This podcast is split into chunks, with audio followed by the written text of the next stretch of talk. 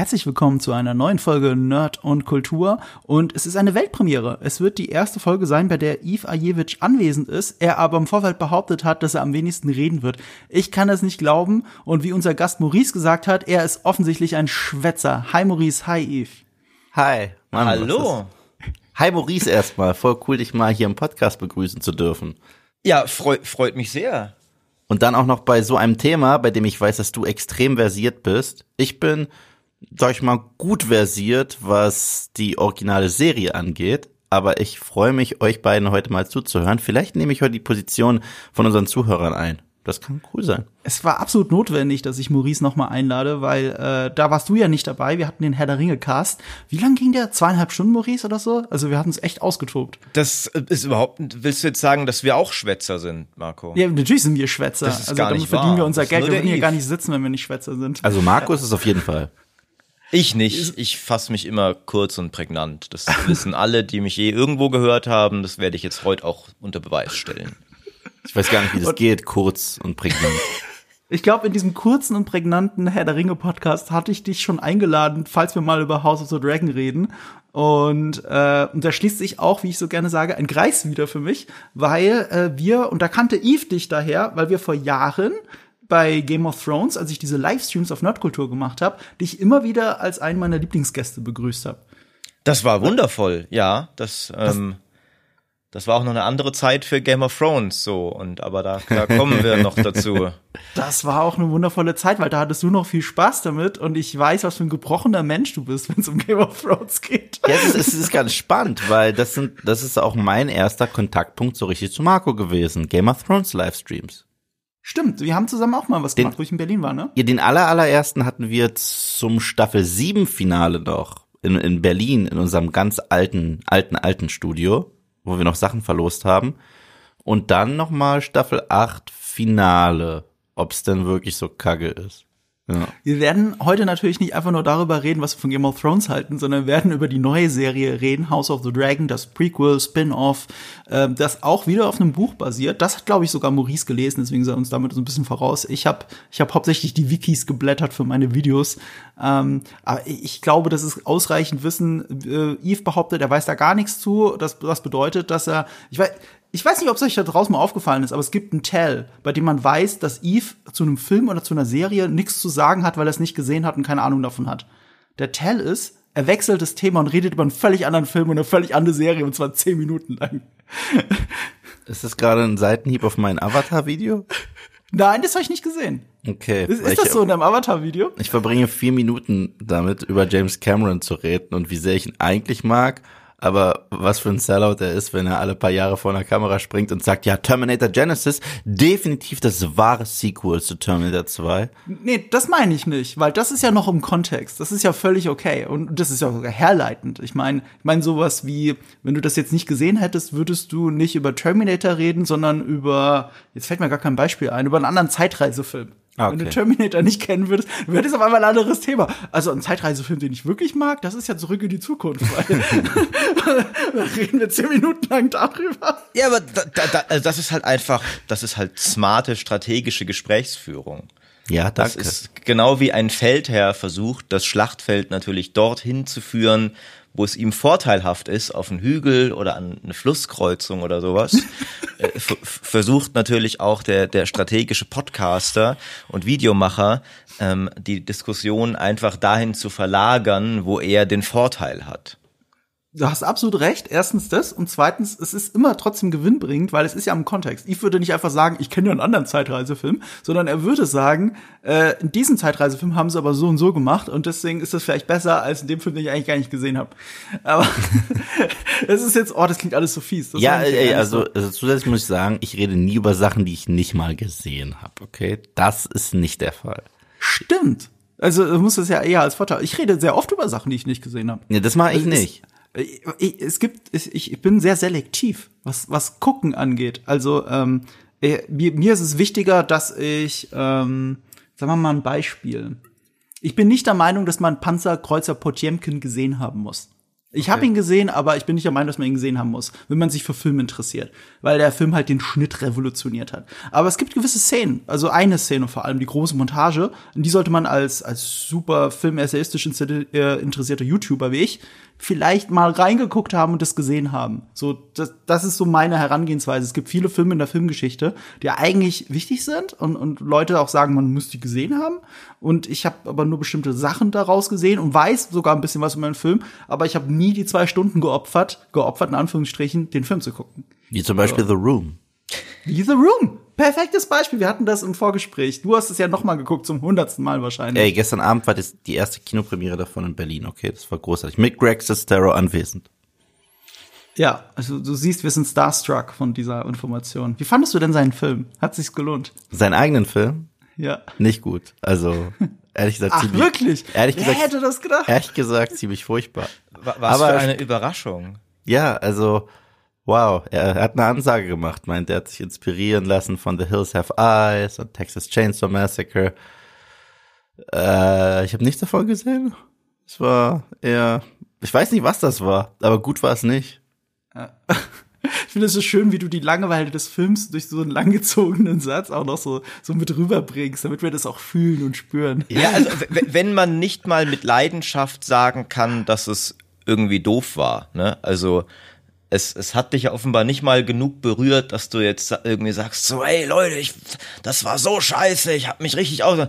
Ja, ja, gut, gut, gut war es nicht. Dann weißt du, dass es wirklich einfach. Es war einfach überraschend langweilig. Das Witzige ist, wir haben davor einen Trailer bekommen. und Ich dachte, es ist der Trailer zu seinem Film. Und der hieß, der hieß Zyste. Und der sieht spaßig aus. Ich meine, der sieht, ist mega trashig. So gigantischer wie so ein Pickel, der Leute angreift.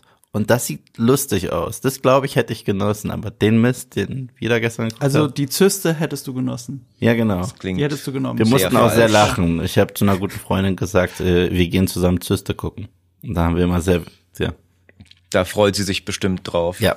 Ich, ich fühle mich gerade erinnern, habt, habt, habt ihr Invader Sim je geschaut? Die- Oh ja, ich liebe Invader Sim. Erinnerst ich, du dich? Es Nein. gibt eine Folge, wo, wo er einen, einen hypnotischen Pickel hat. Ja. ähm, der dann auch immer größer wird und irgendwann explodiert und, und der Eiter einen riesigen See bildet und den ganzen Schulhof hinweg wäscht. Diese Das, Serie ist so toll. das ist jetzt keine Info, die irgendwem was bringt, aber ähm, wo wir gerade vorher dabei waren bei das Gespräch auf Sachen lenken, die man gesehen hat. Das ist ein Horror-Pickel-relevantes ähm, visuelles Erlebnis, das ich in meinem Leben genossen habe. Ja.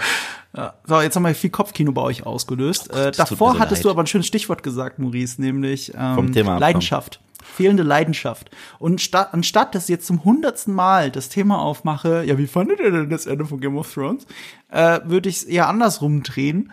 Ähm, zum Thema Leidenschaft, nämlich könnt ihr euch überhaupt noch auf House of the Dragon freuen, gerade nach dem Trailer, der gerade erst gedroppt ist? Maurice. Maurice zuerst. das ist ein bisschen unfair der Serie gegenüber eigentlich, dass es mir immer, dass es mir sehr schwer fällt, mich drauf zu freuen, weil das, das sind ja andere Autoren und Macher. Also es gibt ja keinerlei kausalen Zusammenhang dazwischen, dass das Finale der Hauptserie doof war. Nichts daraus deutet irgendwie darauf hin, dass diese Serie auch enttäuschen muss oder wird oder kann.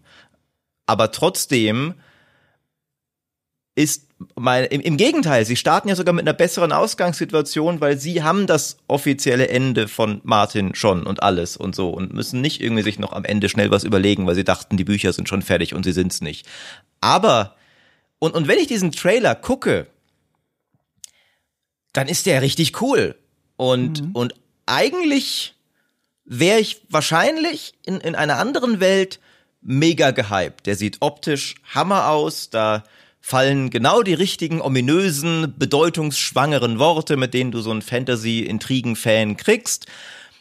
Aber trotzdem ist einfach bei Game of Thrones bei mir, also wie eigentlich bei irgendwie allen, fast allen größeren Marken inzwischen, das fällt mir schwer, wieder da reinzukommen und sagen, ey, das, das wird bestimmt geil, das, ja, Game of Thrones, beste Unterhaltung, habe ich richtig Bock drauf. Das fällt mir schwer, obwohl es unfair ist, weil es ist ja nicht so, als, also, die könnte super werden, die Serie, und, und vielleicht ist sie es auch. aber da höre ich auch Hoffnung raus, nämlich es könnte ja noch werden, dass dir das gefällt. Nur der Trailer selber ist jetzt nicht automatisch, okay, du bist jetzt auf dem Hype-Train und auf geht's. Verstehe ich das so richtig? Ja, aber auch da ist der Trailer nicht dran schuld, weil ich finde den Trailer mhm. sehr, sehr gut. Ähm, und auch da wieder ist mir eben bewusst, dass meine Position eine unfaire ist, weil in, in einer anderen Welt, vielleicht sagen wir mal, wo ich Fan der Bücher bin und die Hauptserie gab's noch nicht und sie sagen aus irgendeinem Grund, wir fangen mit dieser Prequel-Serie an und dieser Trailer kommt, würde ich sagen, ey, das sieht ja Hammer aus, das sieht ja mega gut aus, voll spannend, die Vorgeschichte der Targaryens habe ich voll Bock drauf.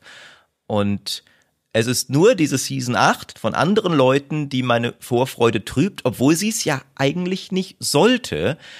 Mit Ausnahme vielleicht davon, dass die Tatsache zu wissen, dass alles in diesem Universum am Ende auf die ultimative Enttäuschung und Bedeutungslosigkeit rausläuft und nichts davon irgendeinen Sinn hat, ähm, storytechnisch, das da, da leidet auch diese Serie drunter. Ähm, es ist ein bisschen, ein bisschen wie, wie Star Wars auch, zu wissen, Wollte dass alles am Ende auf Episode 9 rausläuft, was jetzt gerade passiert, ist halt auch so, ja, ähm, Ach, warte mal, warte mal, halt, halt, halt, stopp. Die Originaltrilogie wird jetzt verhagelt durch Episode 9? Nee, nee aber alle, alles Neue, was ja auch jetzt, also was, so, jetzt okay. gibt's ja Sachen, die nach Episode 6 und vor Episode 7 spielen.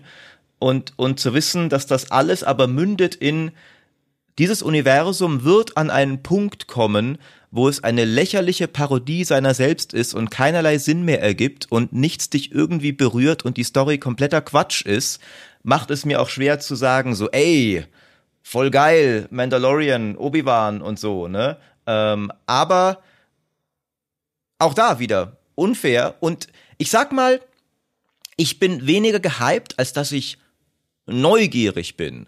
Das ja. bin ich auf jeden Fall. Ähm, mhm. und ich bin immer bereit, mich von einer guten Fantasy-Serie begeistern zu lassen. Ich war ja sogar bei Wheel of Time bereit. Das hat's dann nicht geschafft, aber ich bin bereit. Ich bin hier mit offenen Armen und sage, ich will dich lieben. Bring mich mhm. Ich, ich habe dazu gleich zwei Anschlussfragen, bevor ich zu Eve komme. Mhm. Das eine ist, wir hatten ja lange über den Herr der Ringe Trailer geredet und den fand ich ziemlich scheiße und du fandst ihn ja auch nicht so toll, wenn ich das noch richtig mhm. in Erinnerung habe. Wie würdest du das dann vergleichen mit hier? Also bist du, freust du dich auf Herr der Ringe mehr, obwohl der Trailer dover ist? Oh, das ist eine spannende Frage. Ja. Also der, der, der Trailer hier ist viel besser. Ja. Gar, gar nicht, kann man gar nicht vergleichen, jetzt im Sinne von, dass er dir das Gefühl bietet, da ist alles drin, was du von diesem Fantasy-Universum erwartest. Das sind ja zwei sehr unterschiedliche Fantasy-Universen, aber dieser Trailer versprüht Game of Thrones auf eine Art und Weise, wie der Herr der Ringe Trailer Herr der Ringe überhaupt nicht versprüht hat. Man muss dabei, finde ich, immer gucken, dass man Trailer nicht überbewertet, weil gute Trailer machen ist eine hohe Kunst, aber eine recht andere, als eine gute Serie zu machen. Und es kann eine gute Serie einen schlechten Trailer haben, genauso wie eine schlechte Serie einen guten Trailer hat. Und die alten Herr der Ringe Trailer damals waren auch teilweise ein bisschen sonderbar, weil sie noch aus einer mhm. anderen Zeit waren, natürlich. Ähm, ich, es ist, also eigentlich sind sie ja beide in einer ähnlichen Situation auch. Es sind beides mhm. Serien zu einer etablierten Marke, wo man aber eigentlich nicht von bisherigen Sachen drauf schließen sollte, weil auch bei der Amazon-Serie ist ja nicht so, als wären das jetzt die Leute, die irgendwie den dritten Hobbit-Film verbockt hätten. Ähm, und beziehungsweise diese Leute sind ja sogar die Leute, die davor alles richtig gemacht haben. Ähm, bei der Amazon-Serie? Nee, ich meine, also äh, Peter Jackson ist ja der Hobbit. Ach so, äh, und, yeah, ach so ja. Deswegen schwer zu sagen. Ich habe ich also ich will bei beiden traue ich mich nicht wirklich hohe Hoffnungen und bin aber durchaus bei beiden der Meinung, das könnte schon durchaus was werden und ich bin neugierig drauf. Ich bin auch nicht so wie manche im Internet auf dem Train so der eine Trailer hat schon bewiesen, dass Amazon auf Tolkiens Grab tanzen wird oder sowas, ähm, ja. wie es wie man es ja gerne mal hört. Aber jetzt nur nach Trailer beurteilt ist tatsächlich House of the Dragon vielversprechender. Okay, Yves, wie geht's dir? Ich kann mich fast allem anschließen, was er gesagt hat. Also ich finde, der Herr der Ringe Trailer, der sieht leider aus wie eine generische Fantasy-Serie. Also, wenn mhm. da jetzt nicht irgendwie das Herr der Ringe Label draufstehen würde, würde ich nicht mal auf die Idee kommen, dass es zwingend was damit zu tun hat. Gleichzeitig ist es nur ein Trailer. Das heißt, ich habe jetzt keinen vorgefertigten Hass auf die Nummer und ich gebe der Nummer eine faire Chance und ich bin großer Fan von Peter Jacksons Trilogie. Ich kann sogar zwei von drei Hobbit-Filmen was abgewinnen. Sehr diplomatisch gesagt. Ähm, da, ja, ja, ungefähr so stehe ich auch zu all dem. Ja, ja. also ich war aber, sorry, Fan. da muss ich kurz nachfragen. Sorry, der dritte ist doch wahrscheinlich der dritte dann von denen. Der oder? dritte ist der schwächste, ja, mit Abstand. Ja, aber hast du da dann auch den, den, den, die längere Fassung ja. gesehen? Weil ich krieg immer erzählt, ich habe ich hab die längere gesehen, Fassung die längere gesehen. Fassung sei viel besser. Nee, sie ist besser, aber nicht viel ah, okay. besser. Also es ist meistens so mit Director's Cut. Die können was rausreißen, aber wenn du den Film scheiße findest, bleibt der scheiße. So, mhm. ähm, also zum Beispiel, ich, ich finde, ich finde, just, wenn du Justice League und das Konzept von Justice League sogar schon scheiße findest, wird es nicht mal der Snyder Cut retten können, obwohl es schon fast zwei unterschiedliche Filme sind. Aber wenn du allein gar, wenn es gar nicht deins ist, von vorne bis hinten und du die Charaktere nicht mal magst, dann wird es auch dieser Vier-Stunden-Film nicht retten können. Ja. Okay. Königreich der Himmel auch ähnlich, glaube ich. Das war ja auch einer der einer der markanteren Director's Cuts. Ähm, Nee, aber ist es ja nicht da so, dass Königreich der Himmel durch den Director's Cut viel, viel, viel besser wurde? Viel besser, ja, aber ich, aber ich ja. glaube, wenn, wenn du grundlegend irgendwie Aha. schon es scheiße fandest und Orlando Bloom keinen tollen Schauspieler findest und so, dann wird das ah, okay. jetzt auch nicht ja. mehr ja. das retten. Aber es war, glaube ich, mit einer der größten Sprünge von einem Director's Cut. Ich muss zugeben, ich habe tatsächlich die Hobbit Extended Editions noch nicht gesehen. Ähm, ich wollte einmal, mir wurde auch immer wieder gesagt, guck die doch mal einmal wollte ich den ersten ähm, schauen und ich habe ihn mit äh, Geraldine zusammen äh, geguckt und wir haben nach einer halben Stunde gemerkt, wir schwätzen gerade die ganze Zeit nur über irgendwas anderes und lassen uns überhaupt nicht auf den Film ein, weil er uns so langweilt. Ja, ja, also, dass also, wir also, aufgehört haben. Also im Extended Cut finde ich tatsächlich am besten den zweiten Teil und den finde ich generell den besten der Trilogie. Also der erste, der hat so viele Szenen, die kein Mensch braucht, die ganz bewusst und gut auf dem Cutting Room Floor äh, ja. liegen geblieben sind, die noch mal reinzupressen. Ich brauche nicht noch eine Gesangseinlage vom Trollkönig. Also wow. Nee, aber generell, um zurück zum Thema zu kommen, wir schweifen schon wieder ab, was wir so gut können. Ähm, ja, ähm, der House of the Dragon Trailer gibt mir schon Game of Thrones Vibes. Der Herr der Ringe Trailer gibt mir keine Herr der Ringe Vibes. Aber ob ich mich jetzt wirklich hart drauf freue, nein, tue ich nicht. Also ich, ich gebe der Nummer eine faire Chance. Ich gebe eigentlich jeder Serie, die ich gucke, eine faire Chance. Aber ich bin einfach gerade nicht mehr am Hype. Es ist so ein bisschen, die Luft ist raus nach dem, was wir da erlebt haben. Also zumindest für mich. Ich finde, Staffel 8 war ein phänomenaler Fail. Also ein, einer der spektakulärsten Fails, wenn man überlegt, dass wir bis dato eine fast, also Staffel 7 hatte schon ein paar Probleme, aber sagen wir mal Staffel 1 bis 6 eine fast perfekte Serie hatten, dann bin ich schockiert, wie dumm das zu Ende ging. Also ich weiß, es war inszenatorisch und vom Production Value immer noch großartig, aber das Drehbuch war so scheiße. Ich, also wirklich, ich kann es nicht anders sagen. Ich, ich, ich schüttel immer noch den Kopf, wenn ich an so viele Sachen denke, die da zum Schluss passieren. Und ich denke mir, das ist wirklich? Meine Güte. Wir hatten andere spektakuläre, spektakulär kontroverse Serienenden. Ob Lost, mag ich. Akte X, kann ich mich mit arrangieren. Aber das, ne, einfach nicht. Ähm, nichtsdestotrotz, äh, Maurice hat auch komplett recht. Es ist unfair, das dieser Serie jetzt anzulasten und ich gebe der nochmal eine faire Chance. Ich habe ja auch Mandalorian eine faire Chance gegeben, obwohl ich die Star Wars Sequels spätestens seit The Last Jedi zum Kotzen finde. Und äh, ich habe Spaß mit The Mandalorian gehabt. Aber generell, dieses große Ausschlachten von allen Franchises ist zurzeit bei mir auch so eine Nummer, dass ich da immer weniger Bock drauf habe. Muss ich leider sagen. Es ist halt Fantasy. Und Fantasy, äh, ich meine, Star Wars ist ja auch irgendwie Space Fantasy. Und ich lasse mich gerne in gute Welten ziehen. Also ich will auch gute Welten nicht mal loslassen. Ich glaube, das ist so die Magie von Franchises. Ähm, deswegen bleibe ich auch Star Wars immer verbunden, egal ob es mal gut bessere oder schlechtere Filme gibt. Ich habe mich ja auch von den Prequels nicht abschrecken lassen, sondern ich bin Star Wars Fan geblieben.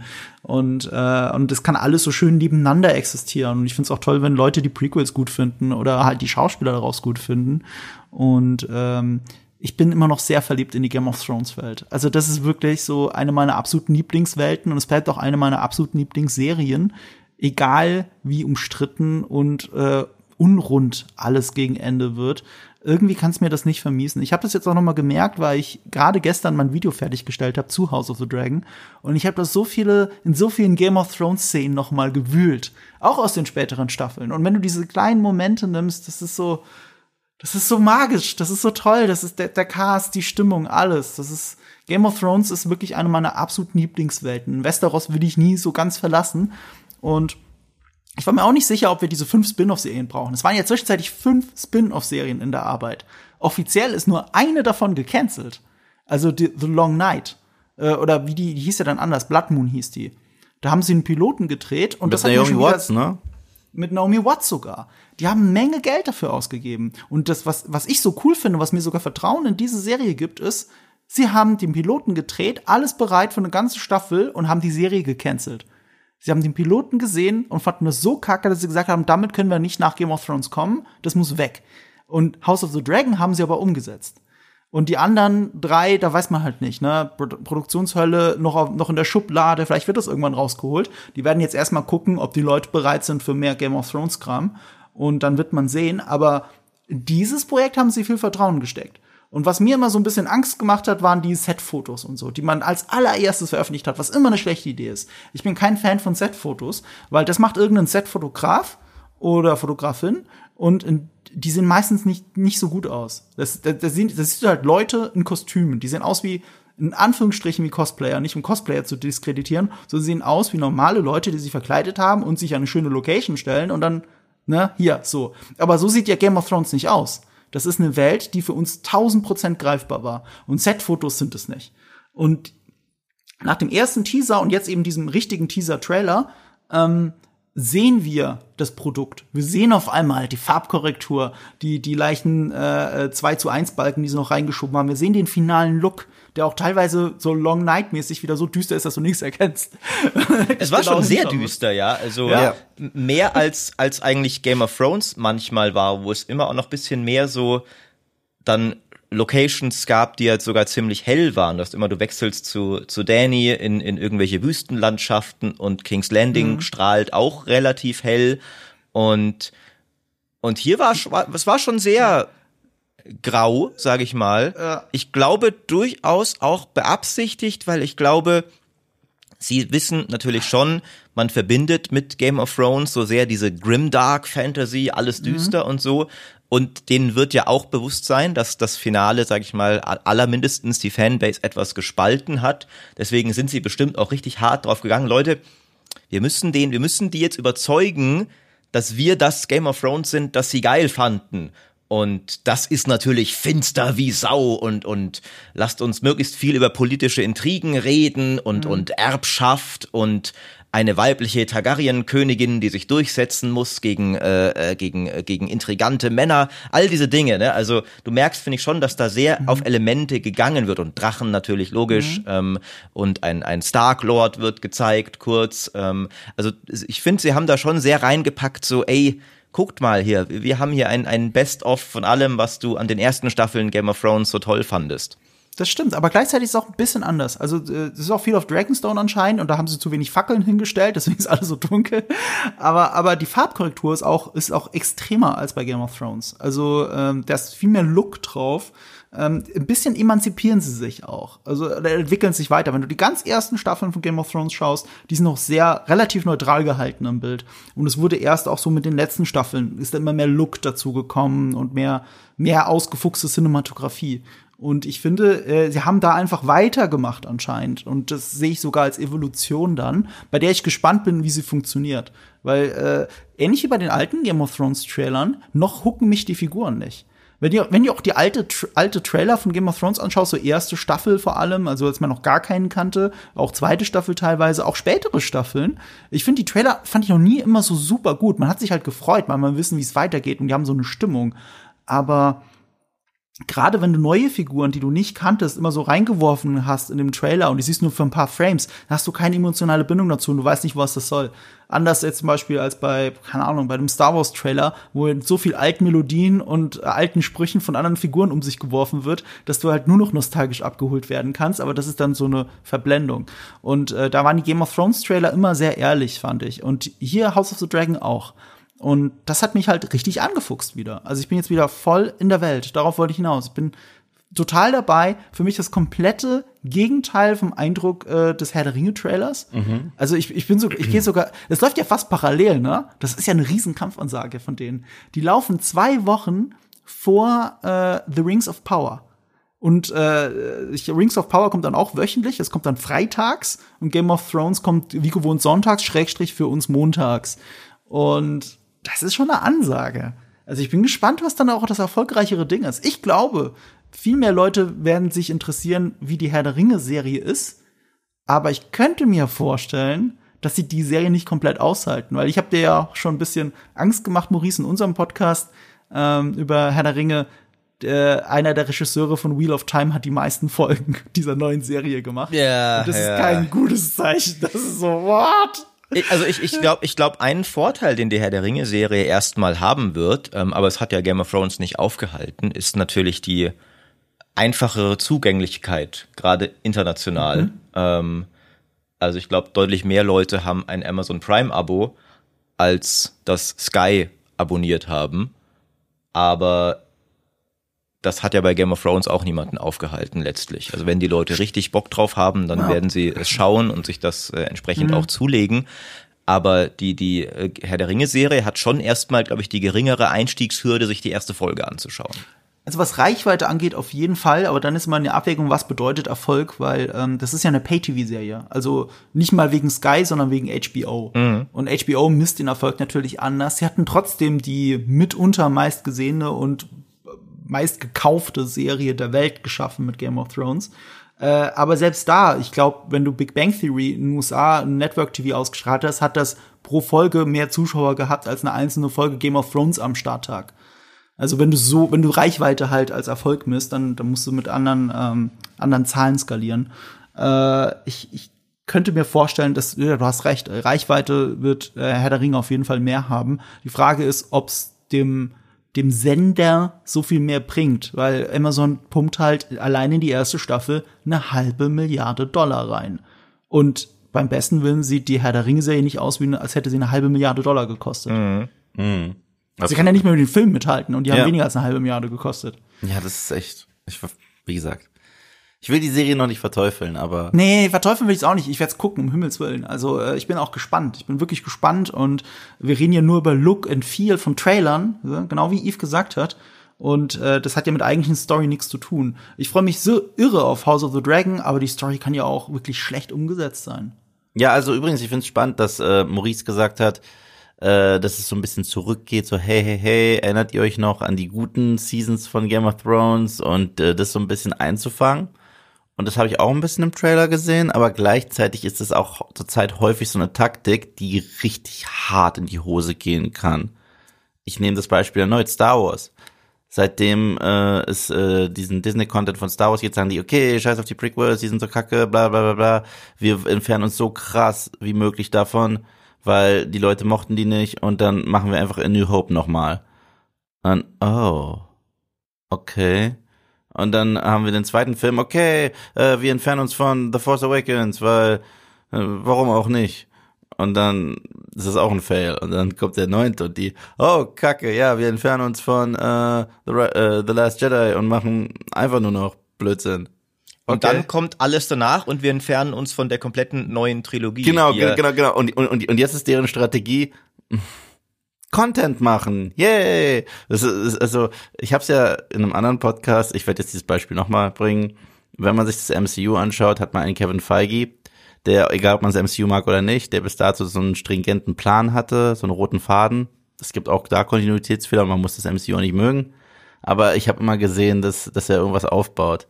Bei Star Wars habe ich das Gefühl, einem Affen dabei zuzugucken, wie er probiert, einen Football zu befruchten. Ich meine, es ist wahnsinnig lustig zuzugucken, aber wir wissen, es kommt nichts bei raus. So.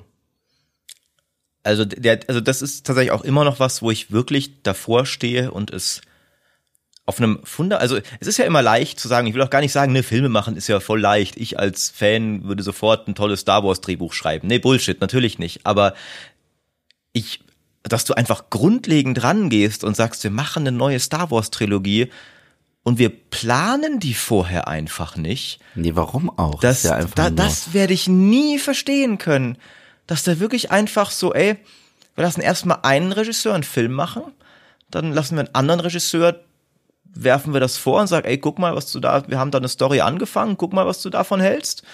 Und dann machen wir den ersten wieder, ey, guck mal, wir haben jetzt in der Mitte deine Story von einem anderen Typen weiterführen lassen. Ähm, jetzt, jetzt darfst du deine Vision noch zu Ende führen.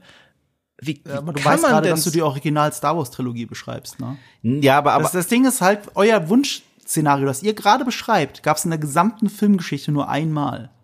Es gab das nur einmal, was ihr gerade das war in den beschreibt. Ist euch Prequels. das klar? Nein, nein, nicht mal die Prequels. Es war Herr der Ringe. ja, Herr der. Ringe ist die einzige. Und Herr so der Ringe ein ist die Zufall, einzige, da sind die besten Ja. Filme aller Zeiten Genau. mit entstanden. Wer Ja, hätte es gedacht? Du hast absolut recht, ne? Das ist ja pro Herr der Ringe. Ja, aber, aber, aber, aber, aber, ganz kurz, ganz kurz, Marco, nur um noch mal reinzugrätschen. Ja. Ich, ich weiß, dass in der originalen Star Wars Trilogie auch nicht alles vorher geplant war, okay? Und man merkt Natürlich es sogar nicht. hier und da, dass es so leichte Redcons gibt, ja? Aber es gibt einen Unterschied zwischen leichten Redcons und zu sagen, hey, ich glaube, das machen wir doch ein bisschen anders mit dem Charakter, gehen wir in die Richtung. Oder Davon zu, rede ich aber nicht. Oder Ich rede sagen, davon, wie die Produktionsgeschichte ist. Ja, ja, die ja, die- Produktionsgeschichte ist, es gibt nur eine Filmtrilogie auf der gesamten Filmgeschichte, die von vornherein durchgeplant war, wo dann auch alle Filme auch deswegen zusammen gedreht worden sind, weil es wirklich durchgeplant Mhm. war. Jede andere Filmtrilogie, die es jemals gab, und das gilt auch für die Star Wars Prequels, ähm, ist davon geprägt, dass es einen Film gibt. Es gibt vielleicht eine Idee für einen zweiten und dritten, aber mehr nicht. Und dann macht man immer weiter. Man guckt immer nach jedem Film, wie es weitergeht. Und mal funktioniert's und mal funktioniert's nicht so gut. Ja, aber der Unterschied ist der, wie sehr die Zuschauer davon mitbekommen, wie chaotisch es hinter den Kulissen abgeht. Aber da redest du vom Ergebnis. Ich rede jetzt nur von dem Weg. Aber, aber auch, auch beim Weg ist es ja schon ein Unterschied, ob dann zumindest, also es ist ja dann nicht mehr so, als hätte man dann, also bei Empire Strikes Back war es ja dann nicht mehr so, dass man dann gesagt hat, jetzt ist George Lucas gar nicht mehr beteiligt, aber bei Episode 6 dann wieder. Und genauso bei den Batman-Filmen, da hat man auch nicht gesagt, okay, lasst uns mal Dark Knight ähm, von J.J. Abrams machen und dann kommt Christopher Nolan wieder zurück für den dritten Film. Nee, da hast du schon recht. Da gäb- also, da gerade bei den Star Wars Prequels, äh, Sequels, da gab es zu viel Abwechslung, wenn man so möchte. Äh, aber George Lucas hat sich halt aus der Regie natürlich zurückgezogen bei der Originaltrilogie. Er hat dann äh, äh, eher hauptsächlich die Story und nicht die Drehbücher mehr beigesteuert. Genau. Und, der, und Episode 6 war eine ganz massive Reaktion darauf, wie schlecht Episode 5 da draußen ankam, sowohl bei den Zuschauerzahlen als auch bei den Fans damals. Kann man sich ja heute nicht vorstellen, aber es ist so. Und äh, George Lucas bezeichnet den ja auch als den schlechtesten Star Wars-Film, den es je gab, Episode 5. Das muss ich mir mal vorstellen. So, so, so eine Denke hat er und deswegen ist Episode 6 so, wie er ist. So, und, und so sind diese Filme entstanden. So sind auch die, die, die, die, die Prequels entstanden. So sind eigentlich jede Filmtrilogie entstanden. Nur manchmal funktioniert es und manchmal nicht. Und es stimmt äh, natürlich, dass äh, Kontinuität bei dem Ganzen natürlich hilft. Also wenn die Kreativen gleich bleiben. Und da muss ich schon fast Disney zugute halten, die haben sich gedacht, als Colin Trevorrow, als sie den rausgeschmissen haben, ja, es ist bestimmt eine gute Idee, J.J. Abrams zurückzuholen, damit er, damit er sah, das, was er begonnen hat, zu Ende führen kann. Ja, das war im Nachhinein halt anscheinend nicht die richtige Idee. Also we- wenn, dann hätte man doch da zumindest halt den Typen, der direkt davor dran war, zurückholen sollen. Also das hätte die Fanbase auf eine andere Art und Weise brennen lassen, aber ich glaube trotzdem, dass, also ich meine, sehr viele Leute hätten eine bessere Episode 9 machen können, aber sicher auch Ryan Johnson. Ähm, Ja, natürlich. Äh, es gibt einen ganz anderen Faktor, den ich als Hauptproblem immer achte, und zwar nämlich dieser Content-Druck. Ja. Was äh, alle Probleme, die bei gerade bei den Sequels passiert sind, hatten immer mit Zeit zu tun. Zeit, Zeit, Zeit. Ja, die- Ihr habt nur zwei Jahre Zeit, einen Film rauszugrotzen. Und äh, dann haben sie Michael Arndt gefeuert, weil der zu lange an seinem Drehbuch gesessen hat. Ja, aber der Typ ist ein Oscar-Gewinner. Ich glaube, der hätte ein besseres Drehbuch geschrieben als J.J. Abrams. Und, äh, und, und ich, ich, ich persönlich mag ja sehr Star Wars 8 und das ist ja immer Yves Problem. Aber Star Wars 8 nee, ist ist nicht mein Film Problem, dass du ihn magst. Mein Problem, ja, dass er okay. existiert. Aber, aber Star Wars 8 ist der Film, wo äh, von dieser Sequel-Trilogie am meisten äh, konsistente Zeit reingeflossen ist. Also äh, der hat zwar auch zwei Jahre auf dem Papier gebraucht, aber er hat ja schon dran geschrieben, da haben sie Episode 7 noch gedreht. Oder noch nicht mal, also selbst davor hat er schon angefangen zu, schreiben, äh, zu schreiben, äh, anhand der Skripte, die da waren. Also da ist wenigstens so die Zeit maximal genutzt und da kann man dann drüber diskutieren, ob er es gut genutzt hat oder nicht, aber wenigstens das ja, war bei The Room auch so. Zeit. War, war bei The Room auch so, da war auch eine ganz klare Vision da. Und, das, und, und das, deswegen ist es automatisch ja, ein guter. Und der Film hat übrigens, äh, ähnlich wie The Last Jedi, hat The Room extrem mit meinen Erwartungen gespielt. Mhm. Also. Aber um auf unser ursprüngliches Thema zurückzukommen, das ist hier, glaube ich, ein Indikator, warum mir House of the Dragon und euch anscheinend auch im Trailer zumindest besser gefällt als die, als die Herr der Ringe-Serie. Wir hatten das in unserem Podcast ja auch lange und breit. Ich musste das ja viel recherchieren, ne? Weil, weil bei äh, Herr der Ringe, bei The Rings of Power, gibt es so viele widersprüchliche Informationen da draußen, die dann teilweise von Newsseiten auch wieder rausgenommen werden, wo du merkst, oh, sie hätten doch nicht sagen dürfen, wer die Musik macht, weil anscheinend ist es nicht sicher und so weiter, ne? Also es ist nicht mal leicht rauszufinden, wer die Musik bei dieser Serie macht, beziehungsweise es gibt keine richtige offizielle Quelle, die sagt, okay, Howard Shore ist zurück. Gibt's nicht, tatsächlich. und ähm, bei der Herr der Ringe-Serie ist es so, sie mussten sie dieses Jahr rausbringen, weil sie wieder Gefahr liefen, die Lizenzrechte zu verlieren. Sie haben die Lizenzrechte oh, wow. gekauft und nur ein ganz enges Zeitfenster, oh. diese Serie überhaupt zu machen. Maurice, du erinnerst dich vielleicht. Ja. Und das ist halt etwas, was mich schon wieder Angst macht. Man kauft für eine halbe, man investiert eine halbe Milliarde in eine Serie und vielleicht hätten sie ja ein Jahr länger gebraucht, aber diese Zeit haben sie nicht. Manchmal, ich meine, ich kenne es auch aus dem kreativen Bereich, also Zeitdruck ist nicht schlecht, um zu einem guten Ergebnis zu kommen, äh, weil sonst äh, macht man ewig rum. Ich sag nur Game of Thrones, Lied auf Eis und Feuer. Äh, hier, ihr wisst schon, äh, George R. R. Martin halt, ne? Mit seinen über elf Jahren, wo ja. er da jetzt an Winds ja, of Winter Dieses Buch wird nie existieren. Äh, äh, angeblich existiert ja, im Prinzip äh, äh, existieren ja angeblich beide Bücher schon. Also er hat ein Skript für beide, das über 1000 Seiten geht oder irgendwas. Da hat er das Finale gesehen, Seiten. dachte, oh Gott, das war wirklich meine Vision. Gefällt niemand, ich schreib's nochmal neu. ja, er hat das Finale gesehen und Blog geschrieben, dass er das als ein Ende ganz gut findet. Äh, um das auch nochmal zu verteidigen, die Serie. Aber, aber hier, so, jetzt ist die Frage, was bei House of the Dragon? Mit der Zeit, ich werde natürlich auch einen Zeitdruck gehabt haben, das Franchise am Leben zu halten. Das ist gar keine Frage. Aber wir sind jetzt drei Jahre, und das ist wenigstens ein bisschen Abstand, zu Game of Thrones. Wir sind drei Jahre jetzt davon entfernt. Und sie waren bereit, ein komplettes Projekt, das 50 Millionen oder so gekostet hat, diese Pilotfolge wegzuschmeißen. Mhm. Weil das genügt nicht ihren Ansprüchen, nicht den Ansprüchen von HBO. Und HBO hat hohe Ansprüche, was Qualität angeht. Und äh, das ist halt, das sind halt Sachen, die mir einfach gefallen. Jetzt ja, schon in House ja, of the Dragon. Da gebe ich dir recht, aber gen generell, es gibt ja auch andere Erfolgsstories. Ich meine, wir haben jetzt so ein bisschen die, die, den Star Wars Schrank wieder aufgemacht. Aber es gibt auch genügend Erfolgsstories, wo es umgekehrt gut geklappt hat, wo man ein Franchise hatte, das irgendwann derartig kacke wurde und hat man es zurückgebracht und gesagt, wow, es geht doch. Also für mich das die größte Achterbahnfahrt von gut bis kacke, gut, kacke, gut, kacke war immer wieder die X-Men-Reihe. Ich meine, wir, diese Reihe hat X-Men Origins Wolverine hervorgebracht und gleichzeitig auch Logan.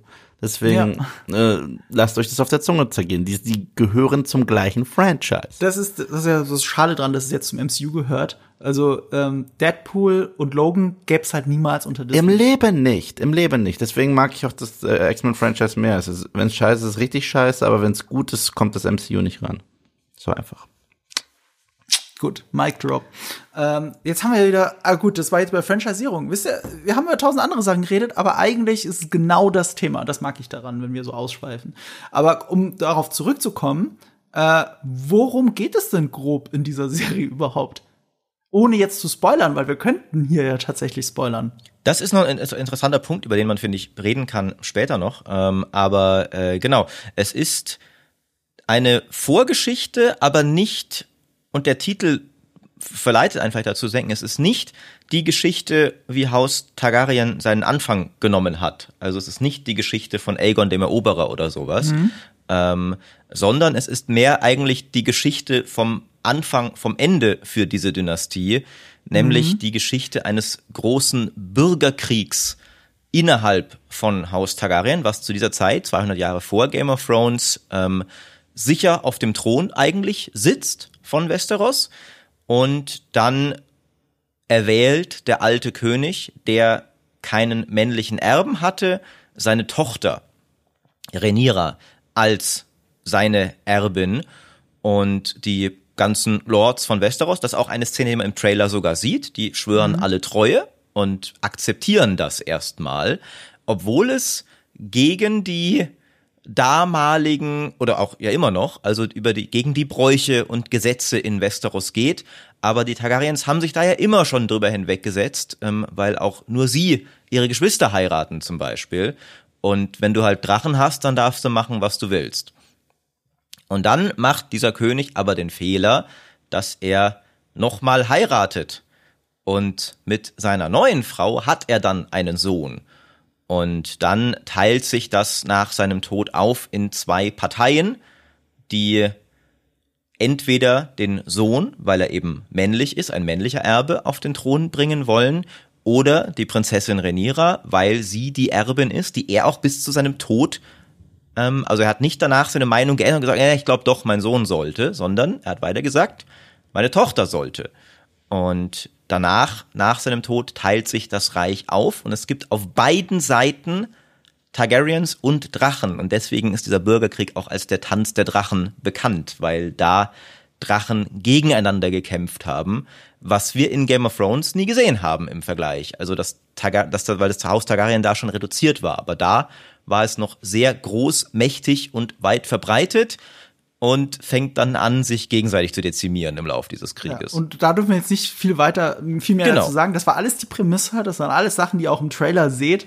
Deswegen lassen wir es mal dabei, lassen wir es da mal stehen. Ja, ich finde das super spannend. Ich weiß noch, ich habe äh, ich habe das Buch dazu nie gelesen. Fire and Blood war es, glaube ich, heißt es. Ne? Ja.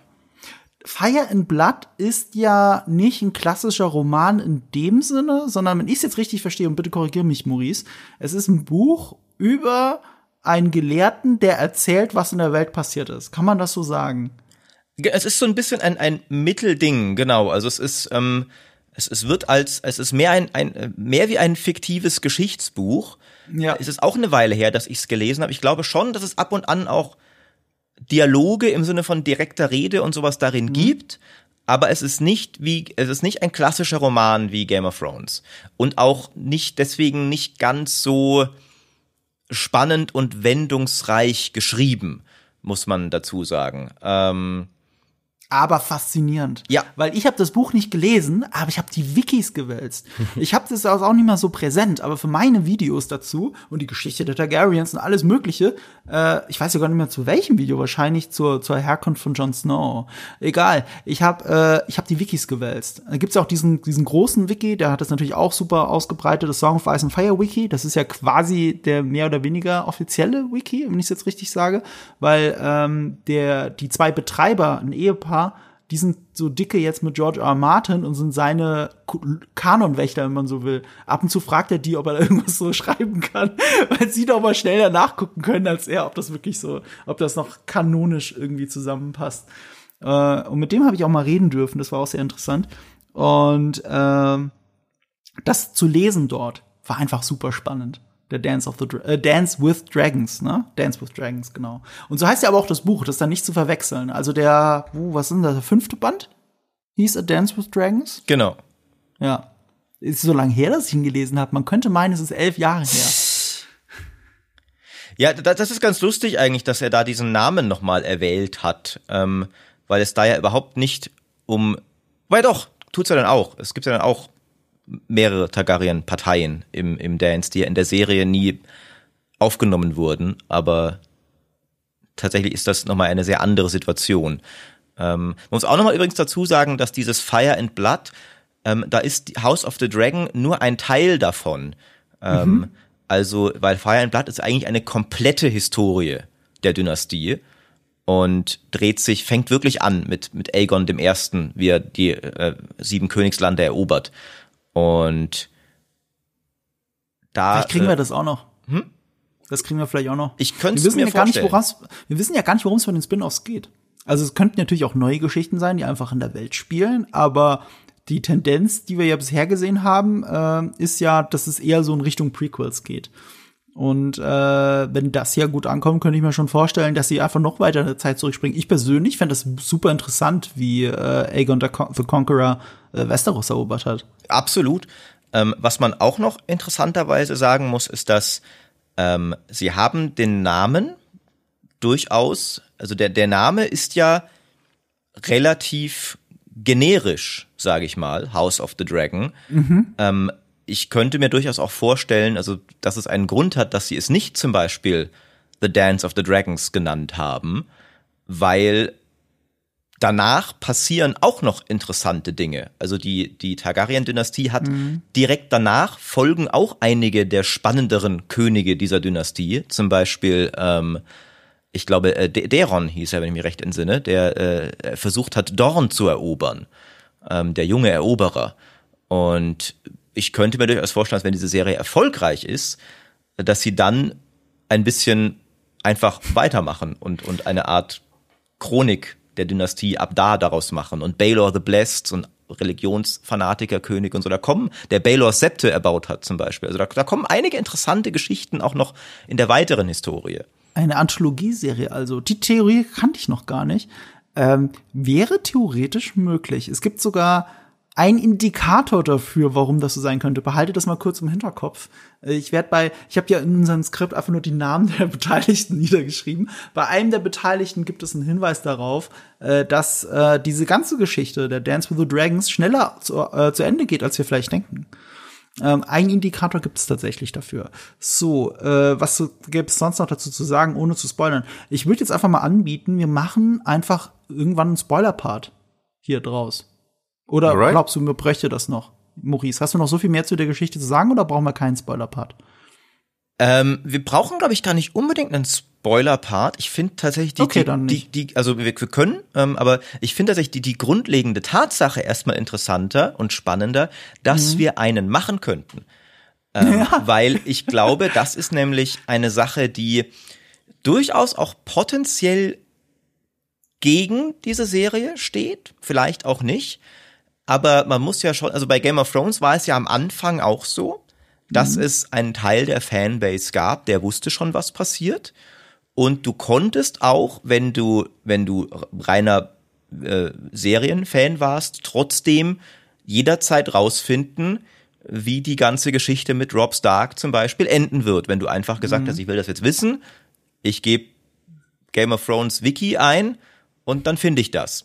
Aber es kam irgendwann der Punkt, wo es natürlich nicht mehr so war, weil die Story noch nicht zu Ende geschrieben war und wo dann die ganze Welt, kann man ja wirklich sagen, so erfolgreich wie das popkulturell war, äh, vereint war in wilder Spekulation, wer mhm. wird wohl am Ende auf dem Thron sitzen, wer sind Johns Eltern. Also es gab natürlich diese sehr etablierte Theorie, die sich dann noch als wahr herausgestellt hat, aber wir wussten es nicht.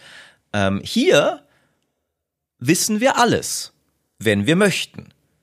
Wir können bis zum Ende alles rausfinden. Es wird nie Spekulationen geben, wer wird wohl diesen Krieg gewinnen. Weil wir wissen's. Ähm, ähnlich übrigens auch wie bei der, bei der Herr der Ringe-Serie.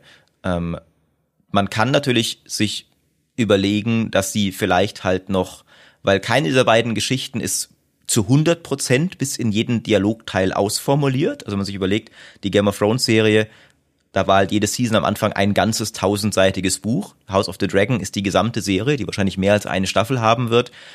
Ein Teil eines Historienromans. Mhm. Ähm, da ist mehr Raum noch, dass sie Nebenfiguren haben, wo dann immer noch unsicher ist, wie wird's wohl dieser Person ergehen. Die Herr der Ringe-Serie sogar noch mehr, weil da gibt's noch weniger ausformuliert und sie erfinden ja offensichtlich eine Menge Figuren, wo wir uns dann überlegen können, oh, wie wird wohl dessen Romanze mit Galadriel ausgehen oder sowas aber, aber die grundlegenden Fragen, so die eine Fanbase tief umtreiben, wird's hier nicht geben.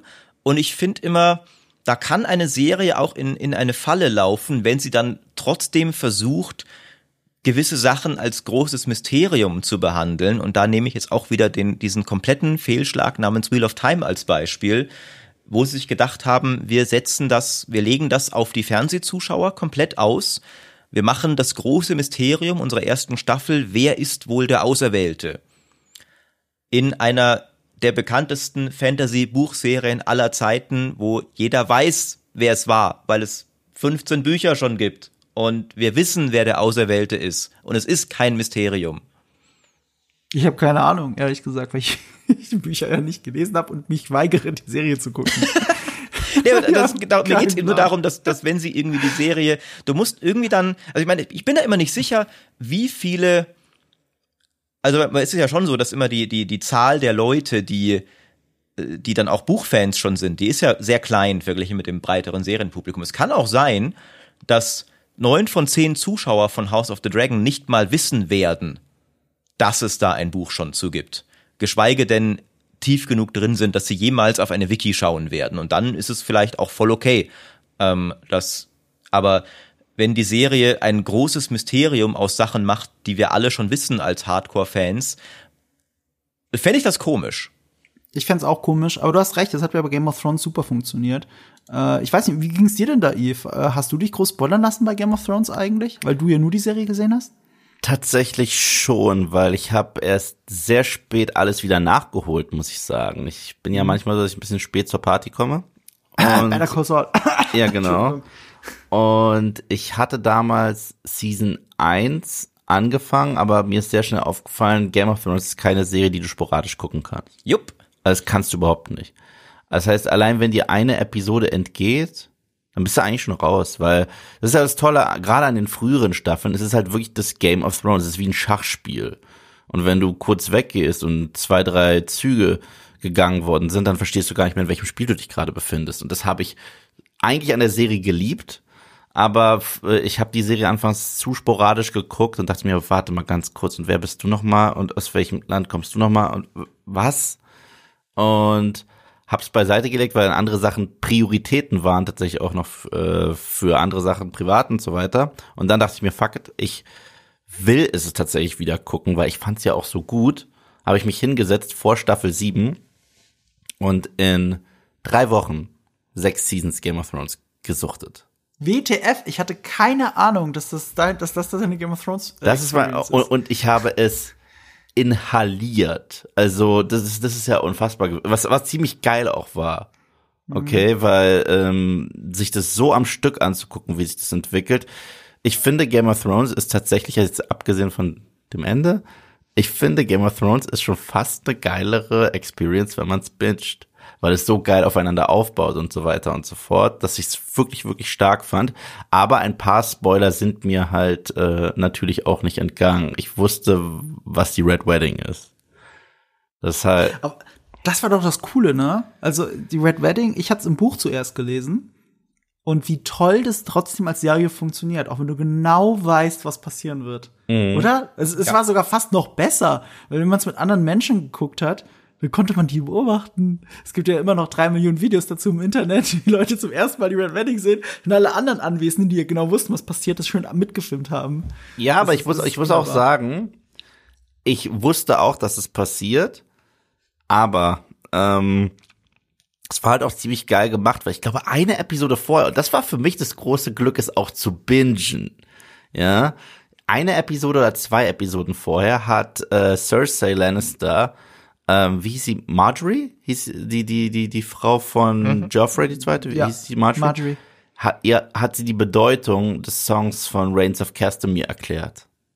Also, Mhm. aber, aber es hat sich nicht wie Expositionsgekotze angefühlt. Es war sehr Mhm. organisch, wie sie das erzählt. Und zwar, wenn die Lannister triumphieren über ihre Feinde und sie komplett auslöschen und so weiter und so fort.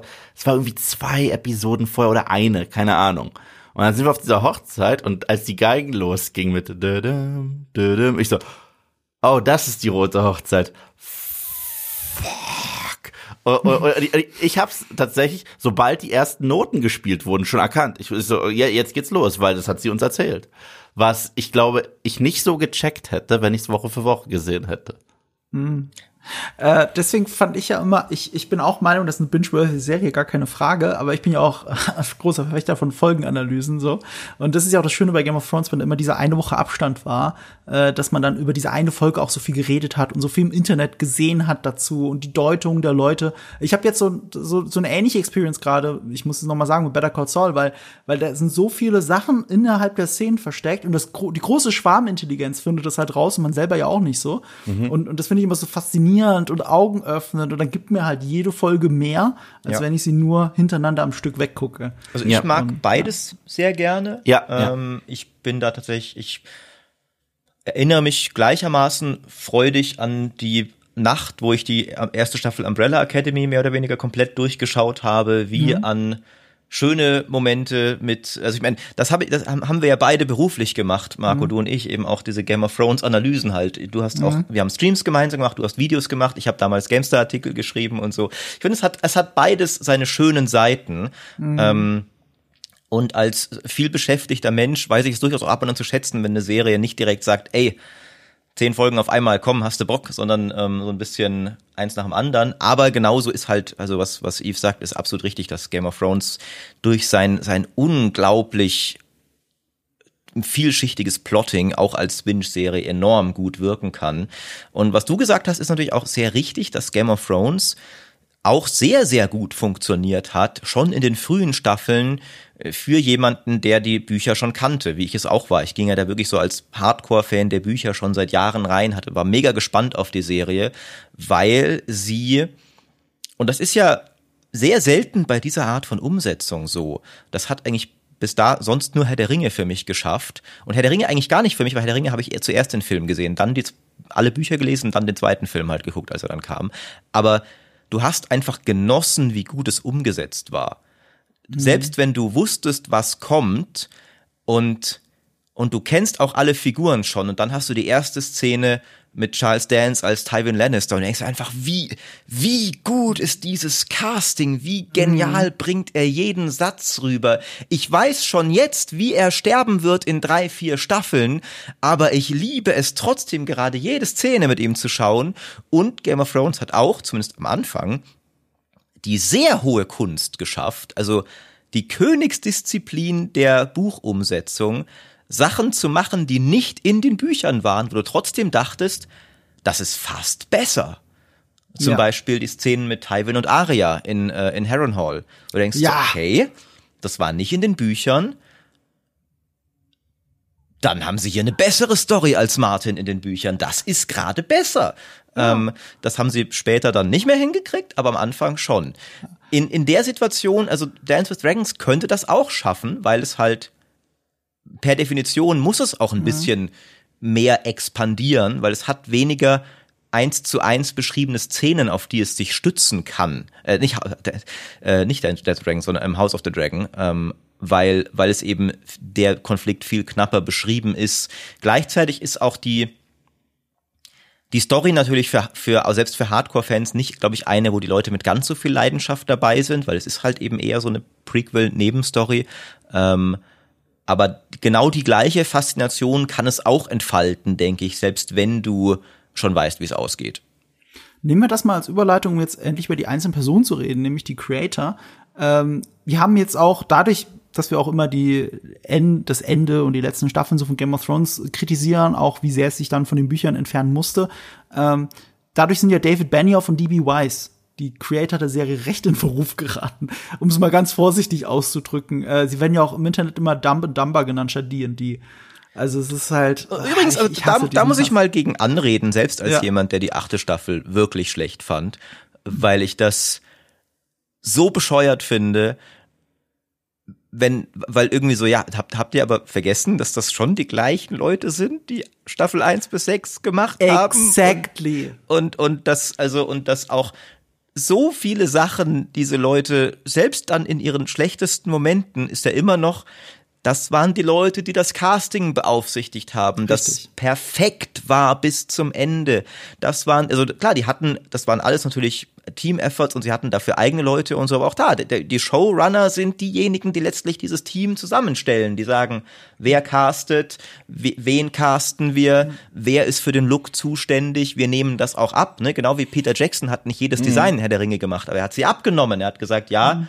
Bitte mach den Morgenstern vom Hexenkönig noch mal größer, zehnmal hintereinander. Ähm, solche mhm. Sachen. Also da, da muss ich tatsächlich sagen, also ich bin wirklich harter Kritiker der achten Staffel, aber ich finde es ein bisschen albern, dann Benioff und Weiss rückwirkend abzusprechen, dass sie über ich sag mal mindest, also jeder hat ja seinen eigenen Punkt, wo Game of Thrones die Talfahrt begonnen hat. Für mich war es schon ein bisschen Staffel 7. Mhm. Ähm, manche sagen sogar noch früher. Aber ich sag mal, ich glaube, alle können sich einigen. Mindestens Staffel 1 bis 3 oder 1 bis 4. Eine der besten, wenn nicht für mich die beste Serie aller Zeiten gemacht haben. Jetzt zu sagen, ja, dumm und dümmer, was fehlt? Und come ja. on, Leute, nein! Ich, ich gehe sogar so weit, Staffel 1 bis 6. Ja, Aber, äh, sechs ist mein, sechs und vier sind meine Lieblingsseasons. Ja. Also, Also, die fünfte fand ich tatsächlich, hat sich ein bisschen gezogen. Und das ist ein Ähm. interessanter Punkt. Weißt du warum? Weil die fünf, die fünf, das fünfte, ähm, die fünfte Staffel versucht, das fünfte und vierte Buch zusammenzufassen. Und ich finde, das vierte und fünfte Buch sind richtig schlecht. Ja. In, in dem, in, bei, bei den Büchern. Und was sie schaffen mit der fünften Staffel ist, die zwei schlechten Bücher in eine Staffel zu quetschen. Das vorher, das dritte Buch, das haben sie auf zwei Staffeln ausgeweitet. Dritte und vierte Staffel sind das dritte Buch. Und vierte und fünfte Buch nicht so toll, also haben sie es in eine Staffel gepackt. Und die fünfte Staffel finde ich halt besser als die zwei Bücher.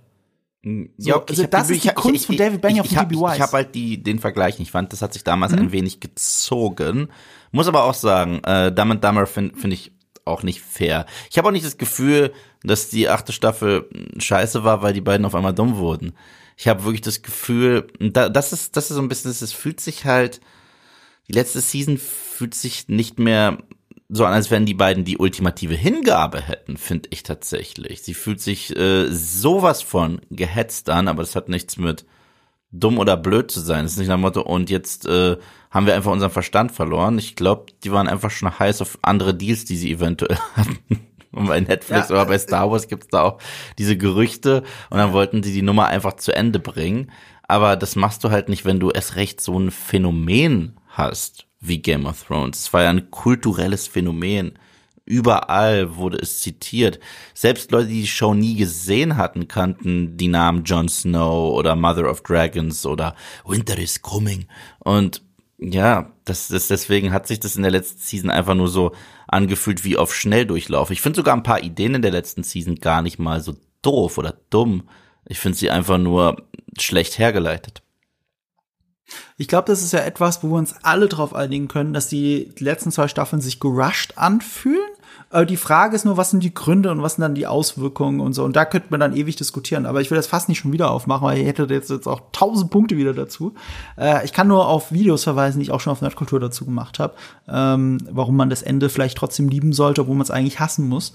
Äh, zu Recht. Egal. Wollen wir zu diesem Creator, also ich bin genau bei Maurice ähm, äh, man, man spricht ihnen jetzt alles ab, was sie vorher geil gemacht haben. Wie du sagst, das Casting, so gut habe ich mir die Figuren in den Büchern gar nicht vorgestellt. Also ich, ich wäre nicht, nicht auf die Idee gekommen, dass Tywin Lannister so aussieht, sich so benimmt und so spricht. Das geht einfach nicht. Und du musst einfach diese Person casten. Wa- wa- Was David Benioff und D.B. Weiss gemacht haben, war ein One-in-a-Million-Shot. Weil wie viel Romanverfilmung gibt es jedes Jahr, auch von Fantasy-Büchern? Und die sind fast alle Schrott. Ja. Und dann hast du halt Game of Thrones und Peter, und, und Peter Jackson mit äh, Herr der Ringe. So, das sind die, die Sachen, die mir einfallen, die geil sind. Und bei beiden sind so die letzten Projekte zu dem Franchise halt nicht so geil gewesen. Also die letzten zwei Staffeln oder eben der Hobbit. So, irgendwo haben sie dann den Weg verloren und das aus unterschiedlichen Gründen. Ähm, hier bei der Serie, bei House of the Dragon, ist aber der Creator George R. R. Martin. Und das ist das Interessante. Ähm, ist das jetzt ein gutes Zeichen oder ein schlechtes Zeichen? Äh, weil George R. R. Martin, der kommt ja sogar aus dem Fernsehbereich. Der hat doch mal irgendeine, so ich sag mal, Rotzschutz-Serie geschrieben. Nicht, sag ich das jetzt falsch? Oder hat er das nicht mit Ron Perlman, diese Beast-Serie da geschrieben aus den USA als Autor? Das Also nicht als Creator oder sowas. Ich, ich finde so nur die, uralte die, Serie. die ultimative Ironie dessen ist, dass er Game of Thrones unter anderem deswegen geschrieben hat, auch weil sie ihm im Fernsehen immer gesagt haben, seine Ideen verbrauchen zu viel Budget. Und dann hat er sich voll gefreut, dass er in seinen Büchern halt Sachen machen konnte wie Battle of the Blackwater, wo er sich überhaupt nicht drum Sorgen machen musste, ob man das irgendwie mit einigermaßen Budget verfilmen kann. Und Jahre später kommen Leute und oh fuck, jetzt müssen wir das verfilmen. Scheiße. Wir haben ja nur Serienbudget. Ähm, und der Typ kommt hier mit griechischem Feuer an und so. Ja, jetzt müssen wir halt mal gucken, wie wir das hinkriegen. Äh, Jahre später geben sie ihm alles Geld der Welt, damit er seine Serien umsetzen kann. Das stimmt. Aber nur weil George R. R. Martin draufsteht, ist es nicht automatisch Gold. Er hat doch auch in den letzten Jahren irgendeine Sci-Fi-Serie rausgebracht, die soll auch nicht so toll gewesen sein. Ich habe sie gar nicht erst geguckt. Habt ihr das gesehen? War das auf Netflix oder so? Ich weiß es schon gar nicht mehr. Sie, ihr wisst nicht mal, welche Serie, aber Ja. die haben immer groß damit beworben, hier, George R. R. Martin, äh, Dingsbums Dings, weil es war auch äh, ein Buch, das er geschrieben hat. Und das haben sie umgesetzt. Und das ist natürlich auch keine so tolle Serie geworden, weil, turns out, das ist ein One-in-a-Million-Shot. Eine richtig geile Romanverfilmung, gerade bei Fantasy, das ist so selten. Ähm, und jetzt ist die Frage, bringt es uns jetzt hier viel, dass er Creator ist oder nicht? Das Interessante ist, ich glaube, man muss es auseinander differenzieren. Es gibt zwei Creator dieser Serie. Das sind George R. R. Martin und der Show, und äh, ich sag jetzt schon Showrunner, aber offiziell ist das nicht. Der andere Creator, Ryan J. Condal. Und ich würde behaupten, der richtige Showrunner ist eigentlich Ryan J. Condal, weil George R. R. Martin hat keine Zeit für den Scheiß. Er hat schon selber erzählt, dass er kein einziges Drehbuch dieser Serie schreibt, zumindest nicht in der ersten Staffel. Er will keine Drehbücher schreiben, solange er mit The Winds of Winter noch nicht fertig ist. Äh, Ja, ihr könnt euch ja denken, wie viel Drehbücher Ja, er okay, jetzt okay, okay. hier geschrieben hat. Dann, dann bin ich froh, dass er nicht ganz allein für die Serie verantwortlich ist, sonst würden wir das erste Staffelfinale auch irgendwie erst acht Jahre später kriegen. Wahrscheinlich. Wahrscheinlich. Ähm, äh, er war aber auch, ich glaube, dass er nicht mal als Headwriter mit im, im Raum war. Ähm, ich würde behaupten, er hat höchstens die Skripte alle gelesen und Feedback gegeben und natürlich bei den Story Outlines geholfen. Aber George R. R. Martin ist nicht der Typ Showrunner und Headwriter, der den ganzen Tag im Writers Room mit den ganzen Autoren saß, weil es sind ja richtig viele Autoren. Und der Headwriter ist halt Ryan J. Condal. Und genau wie bei David Benioff damals hat Ryan J. Condal eine richtig schlechte IMDb-Filmografie. Also das kannst du dir kaum anschauen. Also bei äh, David Benioff, der hat ja X-Men Origins Wolverine geschrieben. Ein Ja, das ist Meisterwerk. geil. schon- Ein Meisterwerk. Oh. Ja, aber, aber auch ein Zeichen dafür, warum man deswegen nicht auf ihn schließen kann als Autoren. Weil X-Men Origins Wolverine ist ja berühmterweise so ein, so, ein- so ein Fox-Film, der ja richtig in der Produktionshölle war. Äh, mit, ähm, ähm, also es sind ja mehrere Autoren, die zwei, die dann am Ende gecredited wurden, waren eben David Benioff und noch ein anderer, es gibt Woods oder so ähnlich. Äh, dann äh, gab es mit dem Regisseur anscheinend auch immer Probleme. Ich habe auch teilweise den Eindruck, wenn du den Film guckst, das Drehbuch ist besser als die Regie. Also die Regie ist Von halt X-Men unfassbar Origins? beschissen. Ja. Nein, das Drehbuch, ich habe den Film jetzt wie Rewatch reingeguckt. Äh, Du hast recht, die Regie ist scheiße. Richtig aber, scheiße. Ja, ja, aber das Drehbuch ist genauso scheiße. Also es ist, also das gegeneinander aufzuwiegen, ist sozusagen, es ist, es ist, es Ja, ist, ist halt die Frage. Also ich finde, das Drehbuch fällt erst am Ende auseinander und die Regie die ganze Zeit. Aber es ist auch, es ist auch egal. Äh, Die Frage ist halt, wie viel ist überhaupt da von David Benioff. Das kann man nicht so richtig sagen. Und das ist bei einem Film, wo das Studio die ganze Zeit interveniert, weil das sollte ja auch ein Franchise-Starter sein, ne? Also X-Men Origins Wolverine sollte der erste Teil der X-Men Origins Filme sein. Genau. So hätte jeder X-Men eine Origin-Geschichte gekriegt. Und das ist danach auseinandergefallen und sie haben aus X-Men Origins Magneto haben, sie dann First Class gemacht. und der war super. ja. Und der war super, genau. Weil der war dann von Matthew, Von Matthew Vaughn. ja. Genau. Also da hat da hat's einfach viel besser zusammengepasst. So, also man kann schlecht von dem Creator jetzt unbedingt nur auf die Serie schließen. Ich erinnere auch nur an äh, Chernobyl, an die Serie. Eine der bestbewerteten Serien aller Zeiten. Und der. Autor davon und Headwriter, der alles geschrieben hat davon, nee, nicht mal Headwriter, der hat alles geschrieben davon, der äh, hat nur Schrott vorher gemacht, und zwar irgendwelche Komödien. Aber das war sein Herzensprojekt, an dem er heimlich die ganze Zeit gearbeitet hat und dann nach Jahren das Drehbuch fertiggestellt hat. Hat er auch nicht diese Schneewittchen-Sache da gemacht mit Kristen Stewart? Das weiß ich schon nicht mehr. Oh, ich, weiß, ich sag ja waren viel auch- Schrott. Das waren auch majestätisch beschissene Filme. Ich kannte den Äh, witzigerweise nur für diesen, diesen Tweet, dass er der College Roommate war von dem einen der schlimmsten amerikanischen Politiker von Ted Cruz äh, und dass er damals schon so schlimm war. Also damit ist der viral gegangen. Ähm, und dann sehe ich später, ach, ach, das ist jetzt der Autor von Chernobyl. Oh, lustig. Ähm, Craig Mason heißt er, glaube ich, ne? genau. Äh, äh, ja, ich, ich, Der macht doch Craig Last of Us. genau, ja, ja, genau, ja. Ja. Ach, Craig Messine. Ja, der äh, hat auch, der macht auch die Last of Us Serie gerade. Zusammen mit Neil Druckmann. Also auch schon wieder eine Kombination aus einem Autoren, der viel Schrott früher gemacht hat und dem Creator quasi des Originals. Also Neil Druckmann ist der, ist der Game Director von äh, The Last of Us 1 und 2. So, und äh, ja, das ist halt die Konstellation, die wir hier haben. Und deswegen ist es echt schwer, nur anhand der Autoren auf das eigentliche Produkt zu schließen. Was interessantes ist, keiner der Autoren hat Game of Thrones Erfahrung. Also sind tolle Serien dabei, House of äh, Dr. House, äh, House of Cards wollte ich gerade sagen, äh, Dr. House Autoren zum Beispiel. Ähm, aber ich könnte jetzt nicht mit dem Finger drauf zeigen, keiner von denen hat irgendwie Game of Thrones gemacht. Und das wird halt spannend sein, ob das dann am Ende wirklich Finde ich auch interessant, dass sie da. Also tatsächlich muss man ja wirklich aber sagen, dass es ja oft die Stärke von Game of Thrones war, auch bei den Schauspielern. Dass halt abgesehen von Sean Bean, du recht, also sie haben wirklich viele sagen wir Unbekanntere zumindest im, genommen. im, im, im Bekannten, also im, im, im, also das waren ja alles nicht Leute, die zum ersten Mal vor der Kamera standen, aber war jetzt nicht so, dass sie da irgendwie einen äh, möglichst großen Starcast sich ausgesucht haben und gerade hatten ein, ein Händchen auch fürs Casting von, von Kindsschauspielern, das beeindruckend ist. Ähm, mhm. Maisie Williams vor allem natürlich.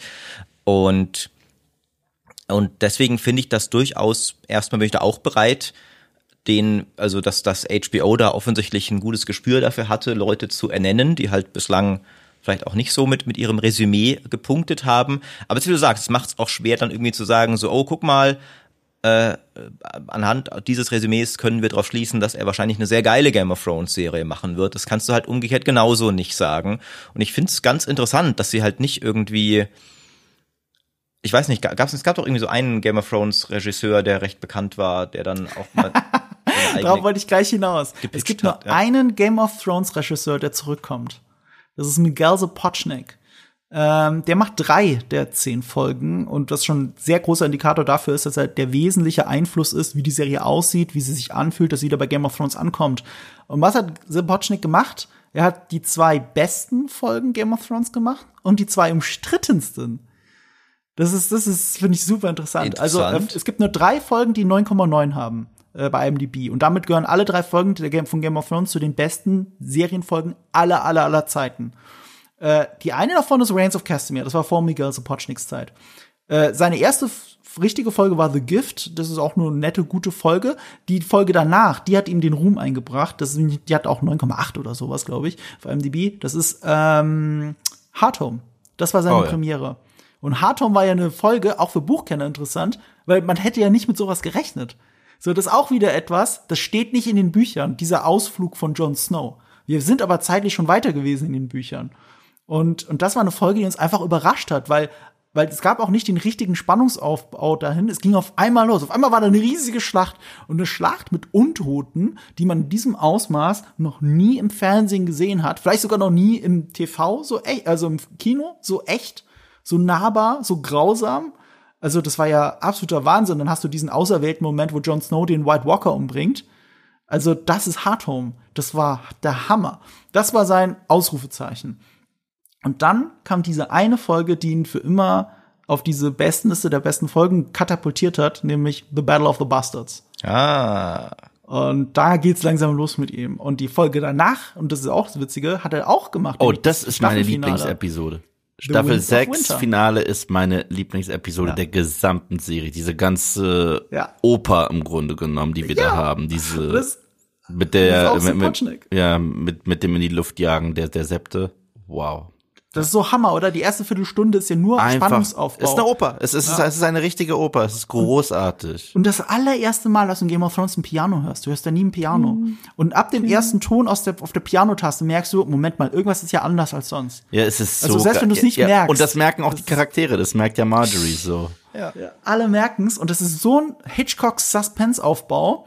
Und, und dann kriegst du auch diesen Payoff mit dieser einen Explosion und dann noch das Ende der Folge, das ist bis heute das beste Staffelfinale der gesamten Serie, dass dann Cersei gekrönt wird, weil es auch so, so, so ein Foreshadowing hat, auf was noch alles kommen könnte. Und das ist ja auch ein Grund, warum die letzten Staffeln so blöd sind, weil äh, Cersei auf einmal nicht mehr so eine Rolle spielt. Mehr als auf dem Balkon stehen tut sie ja, ja nicht. Ja, aber generell, aber generell, also Staffel 6 ist eventuell der geilste äh, Build-up, den ich je in einer Serie mhm. für irgendwas gesehen Auf jeder Ebene. Auch ja. wenn ich sehe, wie Danny nach Westeros reist mit ihrem unfassbar geilen Soundtrack. Auch wenn ich sehe, okay, ähm, jetzt haben wir die Bestätigung, wer Jon Snow wirklich ist. Mhm. Aber was war denn der Payoff dafür, dass Jon Snow ein halber Targaryen ist? Dass es ein bisschen unangenehm ist, wenn er mit seiner Tante Du weißt schon was. Aber das ist ja auch nicht Miguel Sapochniks Schuld. Was nee, er halt nee. gemacht hat, ist, als jemand, der auch gar nicht schreibt, der gar kein Autorenfilmer ist, er hat es halt perfekt umgesetzt ja. und auch in einem Scale umgesetzt, ja, dass man ja, bis dahin im Fernsehen nie gesehen hat. Und da hat er schon den Battle of the Bastards, ne? Eine Schlacht, die so fast unerreichbar, also im Fernsehen sowieso, aber selbst für Kinoverhältnisse durch diese Nahbarkeit, dieses echte, wie sich das anfühlt, so dreckig. Also Herr der Ringe ist halt groß und episch und, aber es ist auch klar Fantasy, aber The Battle of the Bastards, abgesehen davon, dass er komische Elemente hat, wie dieser Menschenhaufen, der Tote, ist es halt, fühlt sich das sehr nahbar und echt an und ja. grausam. Ja. Und, und sowas hat es halt noch nie gegeben. Und das hat er gemacht. Und eine Folge später macht er einen auf Hitchcock, jagt die Septe in die Luft, äh, etabliert, was noch alles kommen könnte, dieses große Foreshadowing. Und das sind zwei Folgen hintereinander, die zwei besten Game of Thrones Folgen in meinen Augen, die er einfach mal gemacht hat. Du, ich bleib So. ja auch dabei, selbst in den kontroversen Episoden, die er gemacht hat. Also an der Inszenierung lag's jetzt nicht, dass ich das doof fand. Da Aber gab's, da gab's ganz tolle äh, Bilder in den äh, letzten, äh, in diesen, in The Belts.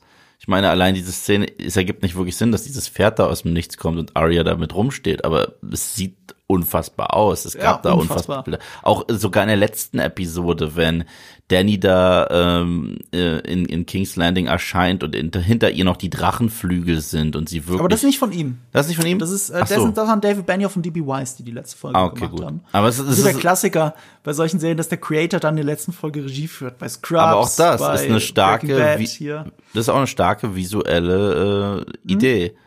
Äh, Rest ist halt scheiße. Ja, aber hier, Miguel Sapochnik hat The Bells gemacht. Das ist die eine umstrittene Folge natürlich. Und ich behaupte immer, ihr könnt ja alle nicht einverstanden sein damit, was mit Danny erzählt wird, aber das wurde doch vorher erzählt.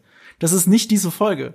Was diese Folge macht, und ich finde es immer noch einen sehr starken Moment, halt ein bisschen gebrochen vom Overacting von Emilia Clarke, aber also äh, Emilia Clarke war immer super als Danny Targaryen, aber dem Moment, wo sie böse sein sollte, hat sie einfach nur mal das Gesicht komisch verzogen und das ist jetzt böse. So, äh, aber aber Miguel Sapochnik in The Bells, wenn sie da auf dem Drachen sitzt und die Glocken läuten und alle da hinschauen, alle, auch auf dem Balkon, Cersei und, und, und, und Daenerys und wir uns alle fragen, okay, was passiert? Passiert jetzt das, was wir glauben, was passiert? Ist es das? Und dann so mit dem letzten Glockenschlag geht der Drache los. Das ist, das ist tatsächlich einer meiner Lieblingsmomente in Game of Thrones. Also wenn das alles bis dahin besser hergeleitet gewesen wäre und glaubhafter wäre und ich da viel mehr mitgegangen wäre, wäre das so die nächste Red Wedding. Ah, So ist es halt eine Red Wedding, bei der sich alle fragen, warum passiert das jetzt gerade? Aber, aber das, was ist passiert und wie, ähm, also wie es passiert, dieses Vietnam, das er uns da zeigt, dieses Massaker. Wir dachten alle, okay, Miguel Sapochnik, jetzt macht er wieder eine geile Schlacht, ne? The Long Night hat er auch gemacht. Er hat The Battle of Bastards gemacht. Jetzt kommt die krasse Schlacht. Und dann, oh Gott, es ist ein Massaker, es ist grausam, Krieg ist scheiße. Das ist die Message, mit der ich jetzt gerade nicht gerechnet hätte, aber die auch Game of Thrones an der Stelle gebraucht hat, finde ich. Ja, also dieses, ihr bringt euch alle gegenseitig um für was? Für einen Aschehaufen. Ja, Herzlichen gut. Glückwunsch. Ja, aber sie hat ja nicht mal. Ach, nee.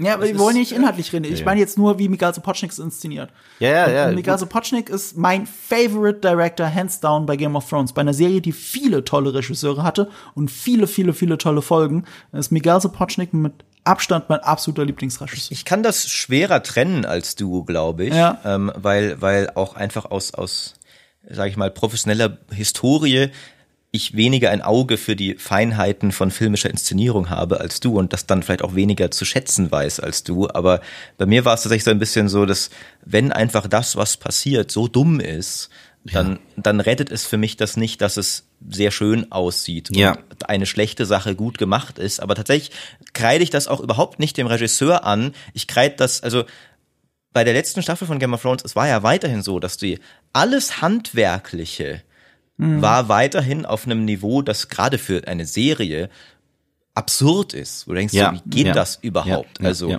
die Sets, die Kostüme, die Musik, auch 99 Prozent des der Schauspielerei, also auch da glaube ich halt bisschen so, es halt auch irgendwann gibt eine Grenze, wie du weil ich meine, das kam ja für die Schauspieler genauso weird. Also auch eine Emilia Clarke sagt da bestimmt, ah, okay, Moment, jetzt, jetzt soll ich auf einmal äh, komplettes Monster spielen, nachdem ich sieben Staffeln lang Mutter Teresa war, sozusagen. Ähm, die wird, die wird ja genauso das komisch gefunden haben von der Best Herleitung Season ever? Ja, gut, sie hat Mutter Teresa gespielt, die die ganze Zeit Leute abgefuckt Ja, also hat, ohne ich, ich, das, Gerichtsprozess. das, das Bizarre ist ja tatsächlich, dass ich eigentlich mit der Story in ihren Grundzügen, äh, da haben wir auch schon sehr mitgehe, weil Ja. ich schon viel früher, ich glaube in einem unserer Streams habe ich sogar mal gesagt, dass ich eigentlich schon länger der Meinung war, Danny ist eigentlich, also das ist doch nicht nobel, dass du im Grunde die Mongolen-Invasion und drei Atombomben nach Westeros bringst, weil halt dein Vater König war. Ähm, das war ja, das war ja nie eine noble Sache, was sie gemacht hat, aber es wurde dir halt sehr lange so hart so präsentiert und dann auf einmal so, ha, haben wir euch aber reingelegt. Ich glaube, in der Outline, wie sie George R. R. Martin gemacht hat und wenn er irgendwann je diese Bücher schreibt, vielleicht auch sinnvoller darauf hinführt, ist das tatsächlich, wie du sagst, ein genauso starker Plot-Twist wie das Red Wedding, wo du denkst so, oh shit, das war jetzt aber echt gut gemacht. Ähm, die Serie hat es halt so schlecht hergeleitet, dass es mir auch schwer fällt zu sagen, so ja, aber war ja trotzdem schön gemacht. Aber da war niemand schuld dran, außer die, also das Ja. Drehbuch hat ja Eve neulich auch. Das Drehbuch war wirklich das Problem in dieser letzten Staffel. Und ähm, vieles sonst, Schauspielerei, Regie, War. Design war immer noch super. Da, da, da gebe ich dir auch vollkommen recht. Da- Also der einzige, der mir ein bisschen zu viel äh, overacted hat ab und zu war, wie hieß er nochmal? Der, der, der, der zuletzt eingeführte Greyjoy. Ja, stimmt. Ähm, Ähm, ihr wisst, wen ich meine, den, den, Ja, den, ja, den, den äh, Onkel, äh, der Theon und seine Schwester da killen wollte, der war nicht immer on point. stimmt. Äh, Sie haben halt irgendwann einen kompletten Wandel bei ihm gemacht. Also Ja, er, er war er, er war eine so, ein paar Charaktere wurden so ein wenig zu Karikaturen von sich selbst, also aber auch vom Schauspiel, aber sehr wenige. So, am so. Ende war er halt ein Rockstar. genau, So, genau. Das war halt komisch. Ich, ich glaube, er hätte von Anfang an so ein Rockstar sein müssen. Das hätte besser gepasst. Aber was, was Marco sagt, können wir durchaus, denke ich mal, festhalten. Wir haben zumindest einen Regisseur, von dem wir wissen, der kann. er was. kann ein gutes Drehbuch zu einem Meisterwerk machen und selbst aus einem schlechten noch immerhin irgendwie Schöne Bilder was rausholen. Sieht gut aus. Genau. Ja, ja, ja. Ich habe übrigens eine Überraschung jetzt für euch. Das steht hier gar nicht im Skript, aber das habe ich mir jetzt so, während wir geredet haben, überlegt. Äh, ich habe mit Miguel Sapochnik letztes Jahr geredet. Der hat äh, einen neuen Film rausgebracht, der war auf Apple TV Plus, der heißt ähm, Finch mit Tom Hanks, einem Roboter und einem Hund. Kann ich sehr empfehlen. Er hat den Film auch nur gemacht, das ist ein postapokalyptischer Film, weil es eben nur diese drei Rollen gibt. Okay, Also, geil. also mal, er wollte mal das Gegenteil von Game of Thrones machen. Also nicht so einen fetten Ensemble-Cast, sondern sowas Nicht so einen Intimes. fetten Ensemblecast. Es ist kein langes Interview, ich glaube sieben Minuten oder sowas. Ähm, und ich habe das noch nicht veröffentlicht. Ich habe einen Teil davon, der mit Finch zu tun hatte, schon längst auf Instagram veröffentlicht. Ich habe jetzt einen Teil davon, wo ich mit ihm über Game of Thrones rede, habe ich äh, mein neues äh, House of the Dragon Video gepackt. Aber das ganze Interview gibt's halt nirgends. Ich würde es jetzt einfach als Podcast Exclusive hier hinten dranhängen. Äh, dann könnt ihr noch mal so einen Eindruck von Miguel Sapochnik in seiner Sichtweise auf das alles machen. Ähm, er hat auch einen sehr interessanten Storyboard-Artist-Hintergrund. Das ist übrigens ein Grund, warum seine, seine Bilder so aussehen, wie sie aussehen. Der war Storyboard-Artist. Für den ist jeder, jeder Frame halt wichtig. Und er hat mir eine sehr schöne Metapher dafür erzählt, wie er Filme macht, nämlich es hätte mit einem Puzzle zu tun. Und es darum geht, dieses dieses Puzzle zu begreifen. Mehr will ich nicht spoilern. Wir hängen es einfach hinten an den Podcast, dann könnt ihr euch da noch mal einen Eindruck machen. Vielleicht gibt euch das auch noch mehr Hoffnung. Exklusiv. Exklusiv. Jetzt können wir auch dazu schreiben, äh, wir haben Miguel Sapochnik als Gast. So. Was, was wollt ihr mehr? Bei Nerd und Kultur. Genau. Äh, der gibt mir große Hoffnung. Übrigens, was mir auch viel, viel Hoffnung gibt für die neue Serie. Und das hat man beim Trailer sofort gemerkt. Das ist die fucking Musik. Ja. Ramin Javadi, der Deutsch-Iraner, der schon diese geniale Musik von Game of Thrones gemacht hat, oder auch bei Westworld zum Beispiel, ist zurück für diese Serie. Und wir hören es im Trailer. Ich weiß nicht, ob das jetzt auch sein Mix ist oder ob das extra für einen Trailer ist oder so. Aber es ist das Targaryen-Thema. Es passt halt natürlich dann perfekt. Und äh, ich könnte mir Game of Thrones oder House of the Dragon ohne Ramin Javadi einfach nicht vorstellen. Da gebe ich dir recht. Die Musik ist einfach immer, immer brillant Hammer. gewesen in Game of Thrones. Und da auch noch ein letztes Mal der Vergleich zum Herr der Ringe äh, Trailer. Die hatten da ja irgendwie einen Score, der zwar ganz nett klingt, aber der klang wie aus einer Soundbibliothek. Das war jetzt nicht Howard Shores äh, Them Thema aus. Nee, war's äh, auch nicht. Ja, war's Ja. nicht. Was, was total doof ist. Wenn du schon 500 Millionen zahlst, dann kannst du dir auch diese Musik auch noch. Äh, Ist, das ich ist behaupte sogar, komisch. sie haben die Rechte, das verstehe ich ja nicht. ja, dann ist es noch, dann ist aber doof. Also, Ja. sorry. weil ich, die, ich denke, äh, ich denke auf, auf jeden Fall, und das haben wir ja auch am Anfang schon gesagt, die, diese, die Macher dieses Trailers hatten ein gutes Verständnis dafür, wie sie den Game of Thrones Fan sofort einfangen.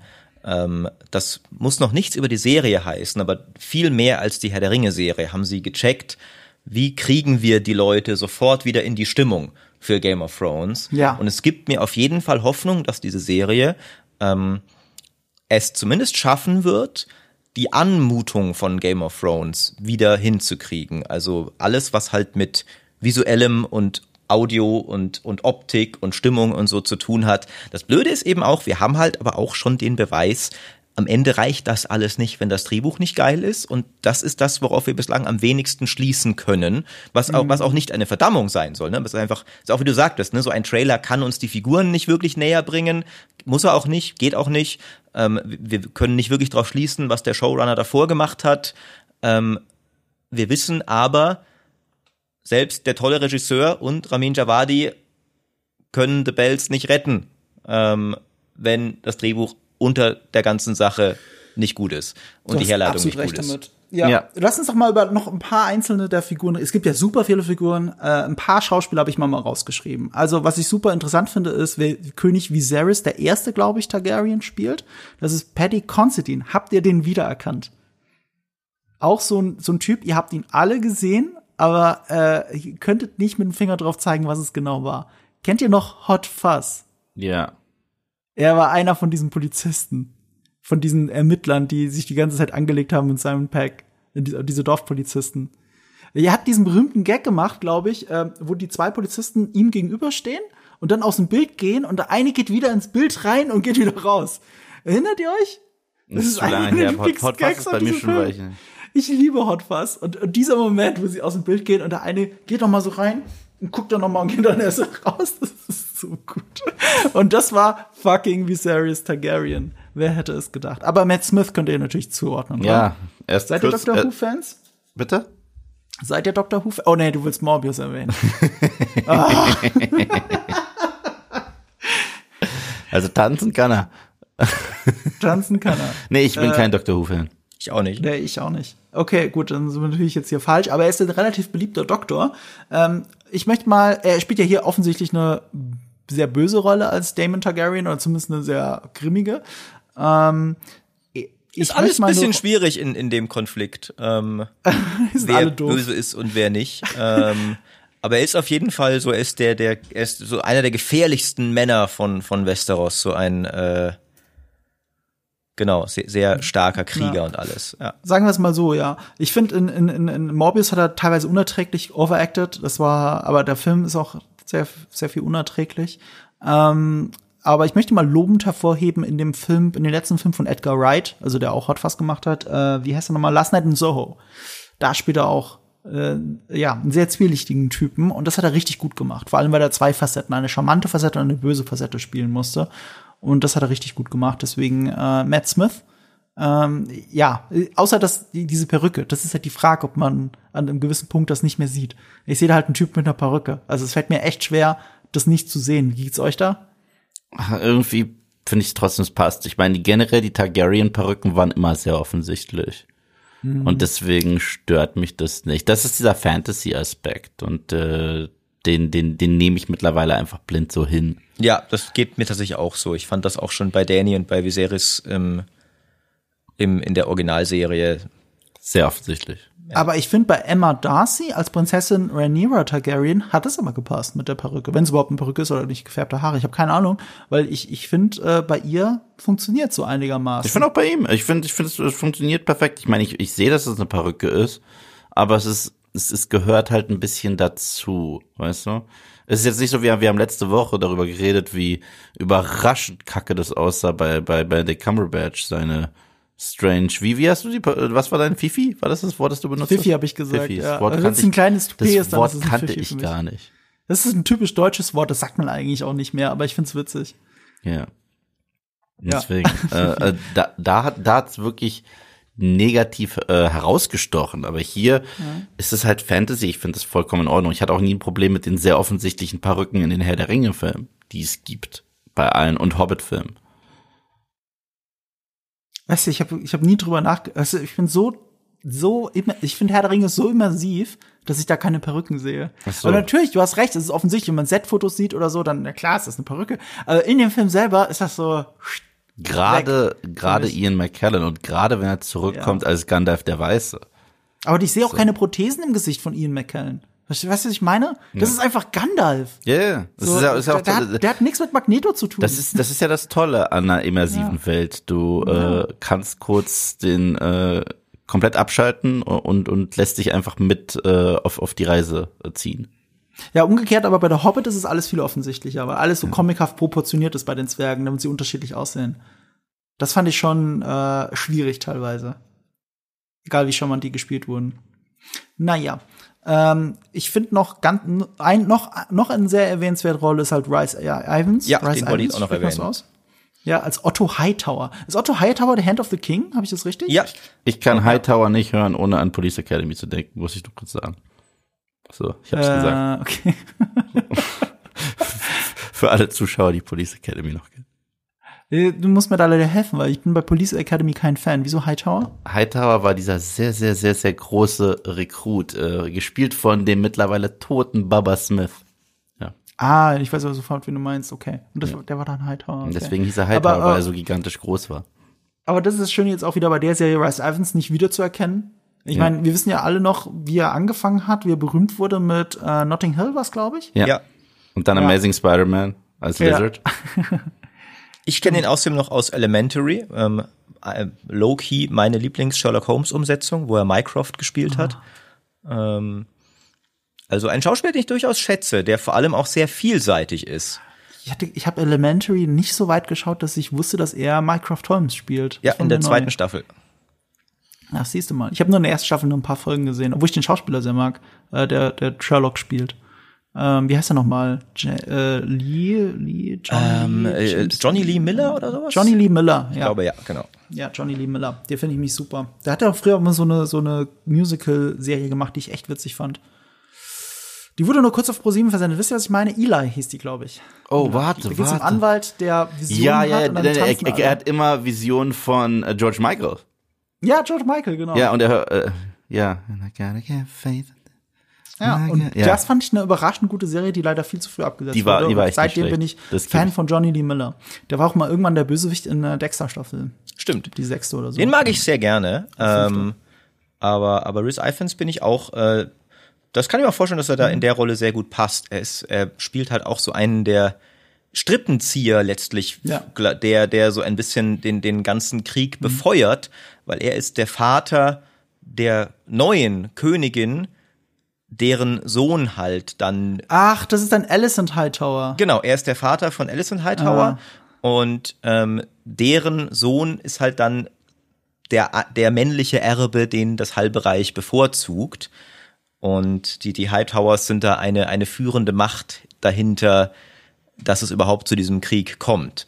Ähm, ich bin mir tatsächlich nicht mehr sicher, wie sehr der Vater da mit eine Rolle spielt, weil es gab vor allem ein Mitglied der Königsgarde, das eigentlich in der Story der, der Kingmaker, so hieß er dann auch, äh, der dann sich geweigert hat, die, die Prinzessin äh, zu krönen. Ähm, aber da wird Oh. oh. Rhys Ifans auf jeden Fall eine, eine Rolle in der Politik spielen, die dazu führt, dass dieser Krieg überhaupt erst passiert. Aber es ist doch schön, wenn das alles noch so ein bisschen vage ist. Dann lassen wir uns doch überraschen. Ich, ich habe noch eine Rolle, die ich kurz erwähnen möchte, weil sie die kontroverseste mal wieder ist. Äh, ich fand es ein bisschen ja, schade. Äh, Lord Corley Valerian, ähm, auch genannt äh, The Sea Drake was, glaube ich. Sea Ich Snake, jetzt- ja. Sea Snake. Und äh, ähm, der wurde eben mit einem schwarzen Darsteller besetzt und das mal wieder natürlich Anlass für das große Internet, sich drüber aufzuregen. Äh, ich weiß aber nicht, wie es in der Vorlage überhaupt die Figur beschrieben worden ist. Aber er hat so diese Targaryen-blonden Haare. Ist er verwandt? Ähm, das muss ich jetzt selber nochmal nachschauen. Er ist der Kopf von Haus Velaryon, was glaube ich tatsächlich, er hat glaube ich wirklich irgendwie Tag, äh, Targaryen-Blut Blut in, oder so. in sich. Ja. Ähm, das ist halt der Anlass dafür, aber ich bin halt gespannt, wie die Serie das herleitet, weil wenn ich, wenn ich eins geliebt habe an Game of Thrones, dann, dass es eine sehr diverse Serie war, äh, sowohl in Richtung Sexualität als auch eben in äh, ähm, äh, was Hautfarben angeht, ethnische Herkunft, aber es alles perfekt in diese Welt gepasst hat. Es war eine, es war eine einheitliche Welt, eine, eine, eine, greifbare Welt äh, weil die Herkunft der Menschen auch immer eine nachvollziehbare Rolle gespielt hat innerhalb der Story. Und es wirkte nichts daran ähm, aufgesetzt. Ein Freund hat mir was mal erzählt, warum er Wheel of Time nicht mochte. Ähm, ich habe es ja immer noch nicht gesehen. Aber das ist auch eine Serie, die sehr divers besetzt ist. Aber du hast halt kleine Dörfer in der mittelalterlichen Welt, wo jeder eine andere Hautfarbe hat, aber es gibt keine Mischlinge. Es gibt dann keine Kinder, die daraus entstehen. Und als jemand, der vom Dorf kommt und der halt halb deutsch, halb philippinisch ist, kann ich das halt nicht verstehen. Also normalerweise ist er halt innerhalb von zwei Generationen hast du alles dort. Aber in Wheel of Time nicht. Das ist alles so schön getrennt, als würde jeder nur in seinem eigenen Haus leben und äh, keine Ahnung. Ich, ich finde das sehr komisch. Also wenn eine Serie zwar divers besetzt ist, aber das nicht Teil der Welt ist, dass es divers ist. Ihr wisst, was ich meine, oder? Ja. Ja, das stimmt. Nee, das ist, es ist tatsächlich so ein bisschen, dass, und das auch die Frage ist so, also wenn es halt irgendein, wie gesagt, so isoliertes Bauerndorf irgendwo am, am Ende der Welt ist, ist natürlich auch die Frage so, wie, wie, wie divers wäre das denn auch? Also verglichen jetzt mit einer Handelsmetropole oder sowas, wo Ja. natürlich viele Leute durchkommen und sich Leute eben auch mischen, wie du sagst. Ähm, aber es ist tatsächlich, das hat auch ein, ein Freund von mir hat, hat das gesagt. Und es fiel mir gerade beim Schauen gar nicht so auf. Ähm, aber es ist natürlich tatsächlich ein Punkt, dass wenn du explizit den Storypunkt machst, das ist ein Bauerndorf, wo eigentlich nie jemand hinkommt, ähm, dann sollte sich das über Generationen eigentlich eher angleichen. Und wie du aber auch sagst, dann eben auch wenn dann, also wenn es vielleicht in der Ursprung, Ursprung dieses Dorfs eine Gründung von verschiedenen Gruppen, die sich da irgendwie zusammengetan haben, gegeben, dann wären das inzwischen wahrscheinlich alles ähm, Mischlinge. Ähm, aber wenn, wenn nicht ständig neue Leute sich dort ansiedeln, dann ist so ein Dorf eigentlich per Definition ja. nicht wirklich divers. Ich habe mal geguckt, also das Haus Velarion ist auf jeden Fall valyrisch. Ähm, und ich glaube auch mit, mit Haus Targaryen tatsächlich verbunden. Das ist, glaube ich, so ein, es gab verschiedene Hochzeiten zwischen den Häusern. Ähm, die sind also tatsächlich einander recht nahe und beide aus dem alten Valyria noch. Ja, und deswegen bin ich gespannt bei seiner Rolle. Und was mich dann im Nachhinein überrascht hat, weil ich konnte es nicht zuordnen, der letzte Satz in diesem Trailer, der wird von dem, äh, von dem Darsteller Steve äh, Toussaint ähm, ähm, gesagt. Und das ist halt ein sehr schöner Satz, dieses History does not remember blood. Ihr wisst schon, was ich meine, aber ich, ich, ich heb mir das jetzt fürs Ende des Podcasts auf. Ähm, dann lassen wir es doch einfach dabei. Maurice, wo kann man dich denn noch hören und sehen? Äh, überall, wo, wo GameStar draufsteht, in der Regel in verschiedenen Formen. Äh, GameStar YouTube-Kanal und GameStar Podcast hauptsächlich. Inzwischen weniger in Artikelform. Und inzwischen fünf Tage die Woche auf meinem Twitch-Kanal, Maurice Weber, ähm, wo wir auch über verschiedene Dinge in Sachen Fantasy und derlei Dinge gerne diskutieren und sehr viele aktuelle Strategie- und Rollenspiele spielen, wenn ihr da Bock drauf habt. Das kann ich bestätigen. Ich gucke gar nicht so oft rein, wie ich sollte. Du hast aber gesehen, ab und zu gucke ich ja rein in deine mhm. Livestreams. Sehr lobenswert. Aber ich, ich habe ja die Push-Benachrichtigung immer noch an und ich kriege halt jeden Tag eine Push-Benachrichtigung. Maurice ist jetzt live und das ist halt nicht, da steht da nicht, Maurice äh, spielt jetzt Siedler 7, sondern da steht halt, wir müssen reden. also über, über Gott und die Welt und so. Das sind sind die Worte meines Hauses. Haus Weber. Wir müssen reden. Ja, ist immer sehr schön, ist immer sehr schön. Und äh, kommt dir auch gut an und das freut mich auch sehr. Du hast doch neulich Vertretung von Hand of Blood. Du gehörst schon zum erlauchten Kreis der großen Streamer da draußen in Deutschland. Also Glückwunsch dafür. Dankeschön. Ja, erstmal wundervoll, dass du hier im Podcast warst, dass ich auch mal richtig, richtig mit dir reden konnte. Nicht, das äh, war mir ebenfalls eine Freude. Also so, so toll natürlich der Herr der Ringe Podcast war, war es natürlich damals schade, dass es, äh, dass ich nur eine Hälfte von Nerd und Kultur da hatte und dann auch eine, die ich schon kannte, so wunderbar der ja, die langweilig natürlich ne? ist. Aber äh, die, diejenigen, die, die, die, die, die weniger oft meine Meinung teilt, so zu Sachen wie Game of Thrones und sowas. Wir waren ja sehr auf einer Linie. Das finde ich, finde ich lobenswert auch. Hm. ich bin da, ich bin da, ich bin da äh, der unrettbare Romantiker von der, der, der Rebell. Wobei, was ich tatsächlich nochmal sagen muss, ist, dass ich ja tatsächlich bei Last Jedi bin ich zwischen euch, ähm, weil ich finde. Du bist auf meiner Seite, Maurice. Der Film hat vieles Tolles auch gemacht. Mhm. Er war trotzdem kein guter Bestandteil einer Trilogie. Ja, das ähm, schon. Und man könnte den halben Film, nämlich alles auf Cantobite rauslassen. Aber ich finde auch, dass da viele coole Sachen drin waren, theoretisch. Und ich glaube, eine komplette Trilogie von Ryan Johnson wäre sehr spannend gewesen. Und Episode 9 ist der viel schlechtere Film, aber die Trilogie ist halt einfach insgesamt, die ist kein Gesamtkunstwerk. Das ist das ja, nee, ist er auch nicht. Das sagt aber das ist ein anderes Thema ja, das ist ein anderes Thema und dann bin ich mal gespannt, ob äh, hier House of the Dragon ein großes Gesamtkunstwerk sein kann. Äh, wir werden auch bestimmt noch mal drüber reden, wenn es dann endlich soweit ist. Ja. Ich glaube 21. August, äh, ja. das ist aber ein Sonntag, das heißt bei uns der 22. August. Und dann gucken wir mal, wir werden garantiert drüber reden und vielleicht auch wieder mit Maurice. Ähm, wenn ihr das nicht verpassen wollt, abonniert uns auf jeden Fall, abonniert Maurice, äh, bewertet uns gerne, wenn ihr uns toll findet. Wenn ihr uns nicht toll findet, bewertet uns bitte nicht.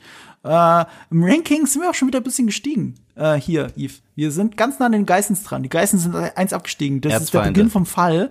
Äh, und, und ich, aber ganz oben ist bei den Spotify-Charts, was ist denn das gerade? Äh, äh, äh, irgendwas mit, mit reich und schön. Nee, reich und sexy. Irgendein so ein Quatsch. Ja, ich, ich setze mich in die Nesseln. Das ist irgendein großer, ich, ich weiß schon gar nicht mehr, wer es war. Es wären halt vielleicht mehr Leute gerne reich, sexy und schön, als die kultivierte Nerds wären. Das ist vielleicht. Das war der Hauptdarsteller Problem. von Four Blocks. Von vier Blocks, der war das. Das ist sein Podcast. Vielleicht soll ich mich nicht wow. mit anlegen. Der ist ganz oben.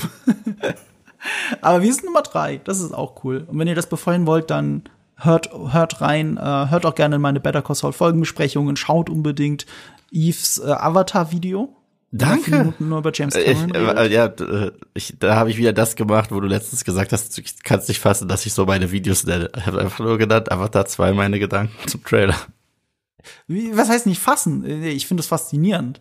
Ich finde das geil. Also ich ist jetzt teilweise äh, wirklich, also ich habe schon stundenlang über Titel nachgedacht, also immer wenigstens parallel und Leute gefragt und du hast halt dieses Standardformat, sage ich mal, das aber immer funktioniert, meine Gedanken zu. Und es reicht ja, weil die Leute wollen ja deine Gedanken sehen. Ich beneide das. Also Ich, dass ich mir hier einen Arm ausreißen muss, aber die Leute wollen einfach nur deine Gedanken hören und dann ist das auch gut so. Ja, und dann kommt sowas cool. mal raus wie, ja, ich finde den Trailer ganz nett. Da weißt du tatsächlich, dass du es geschafft hast, wenn du das machen kannst und es Oh. funktioniert trotzdem schon. Ja, das stimmt. Ich fand den Trailer richtig mies. Richtig mies sogar. Richtig mies. Ich weiß gar nicht, warum Leute den gut finden. Ich du fand fandst ihn gut? äh, Nee, ich, ich, ich, ich finde, er ist der Inbegriff von ganz nett. Ich finde, es ist der ganz nett, Inbegriff ja. von ganz nett. Also dafür, dass wir jetzt schon seit 40 Jahren gefühlt auf Avatar 2 warten und noch Avatar 32 kriegen. Deswegen finde ich es ja noch schlimmer. Ja. Du hast schon einen Film, der seit 13 Jahren in Entwicklung ist, und dann kommt ein Trailer raus, wo jemand einfach nur ein paar Impressionen aus dem Film genommen hat und eine Musik drüber gelegt hat, wie in einem fucking Fan-Trailer. Der, der, der ist ja nicht mal, der ist ja nicht mal richtig Soundeffekte drunter, gar nichts und es ist- passt nicht auf die Musik. Es Ja, ist es, wie ein hört sich, es hört sich an, als wenn du in einem Wellness Center bist. Ja. Das sage ich. Und es sieht aus wie der erste Film und äh, ich finde sogar, dass der Anfang von Valerian, wo das gleiche passiert, viel besser ist. Von Luc Besson. Also das ist ja auch am Strand und die blauen Figuren laufen da rum. Das ist Ja, dasselbe. aber, aber, aber ich, ich, ich, ich, ich, ich, Egal. ich, ich mochte die Unterwassersequenzen, die wir bis dato gesehen haben. Das soll ja, Ja, der es halt- USP sein. Es ist halt James Cameron. Manchmal kommt es nur auf die Namen an. Deswegen ist es der perfekte Rausschmeißer, äh, weil ich jetzt einfach mal Lord Corley Valerian zitiere, der im Trailer denn da sagt, History does not remember blood, it remembers names. Und passend dazu jetzt das Miguel Sapochnik Interview. Tschüss. Hi, hi Miguel. Very nice to meet you. I'm a huge fan of your work, and I can say Finch is one of the best movies I saw this year. Really, so great work. Congratulations. Um, you became f- famous for Hot Home, for The Battle of the Bastards, for Winds of Winter, for The Bells, for The Long Night. It's always something with hundreds of people on set. This movie is the complete opposite. It's basically one human being. Did you feel freed by this fact, or was it very challenging for you? I was hugely relieved to only have to focus on one or two actors and a dog.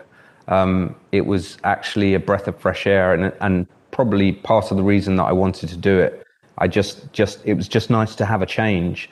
Um, I would have liked to have do, done it in a Caribbean island on the beach in a very, very nice place with a very nice resort, so that I could go and sleep in a very comfortable bed each night. But I just settled for less actors.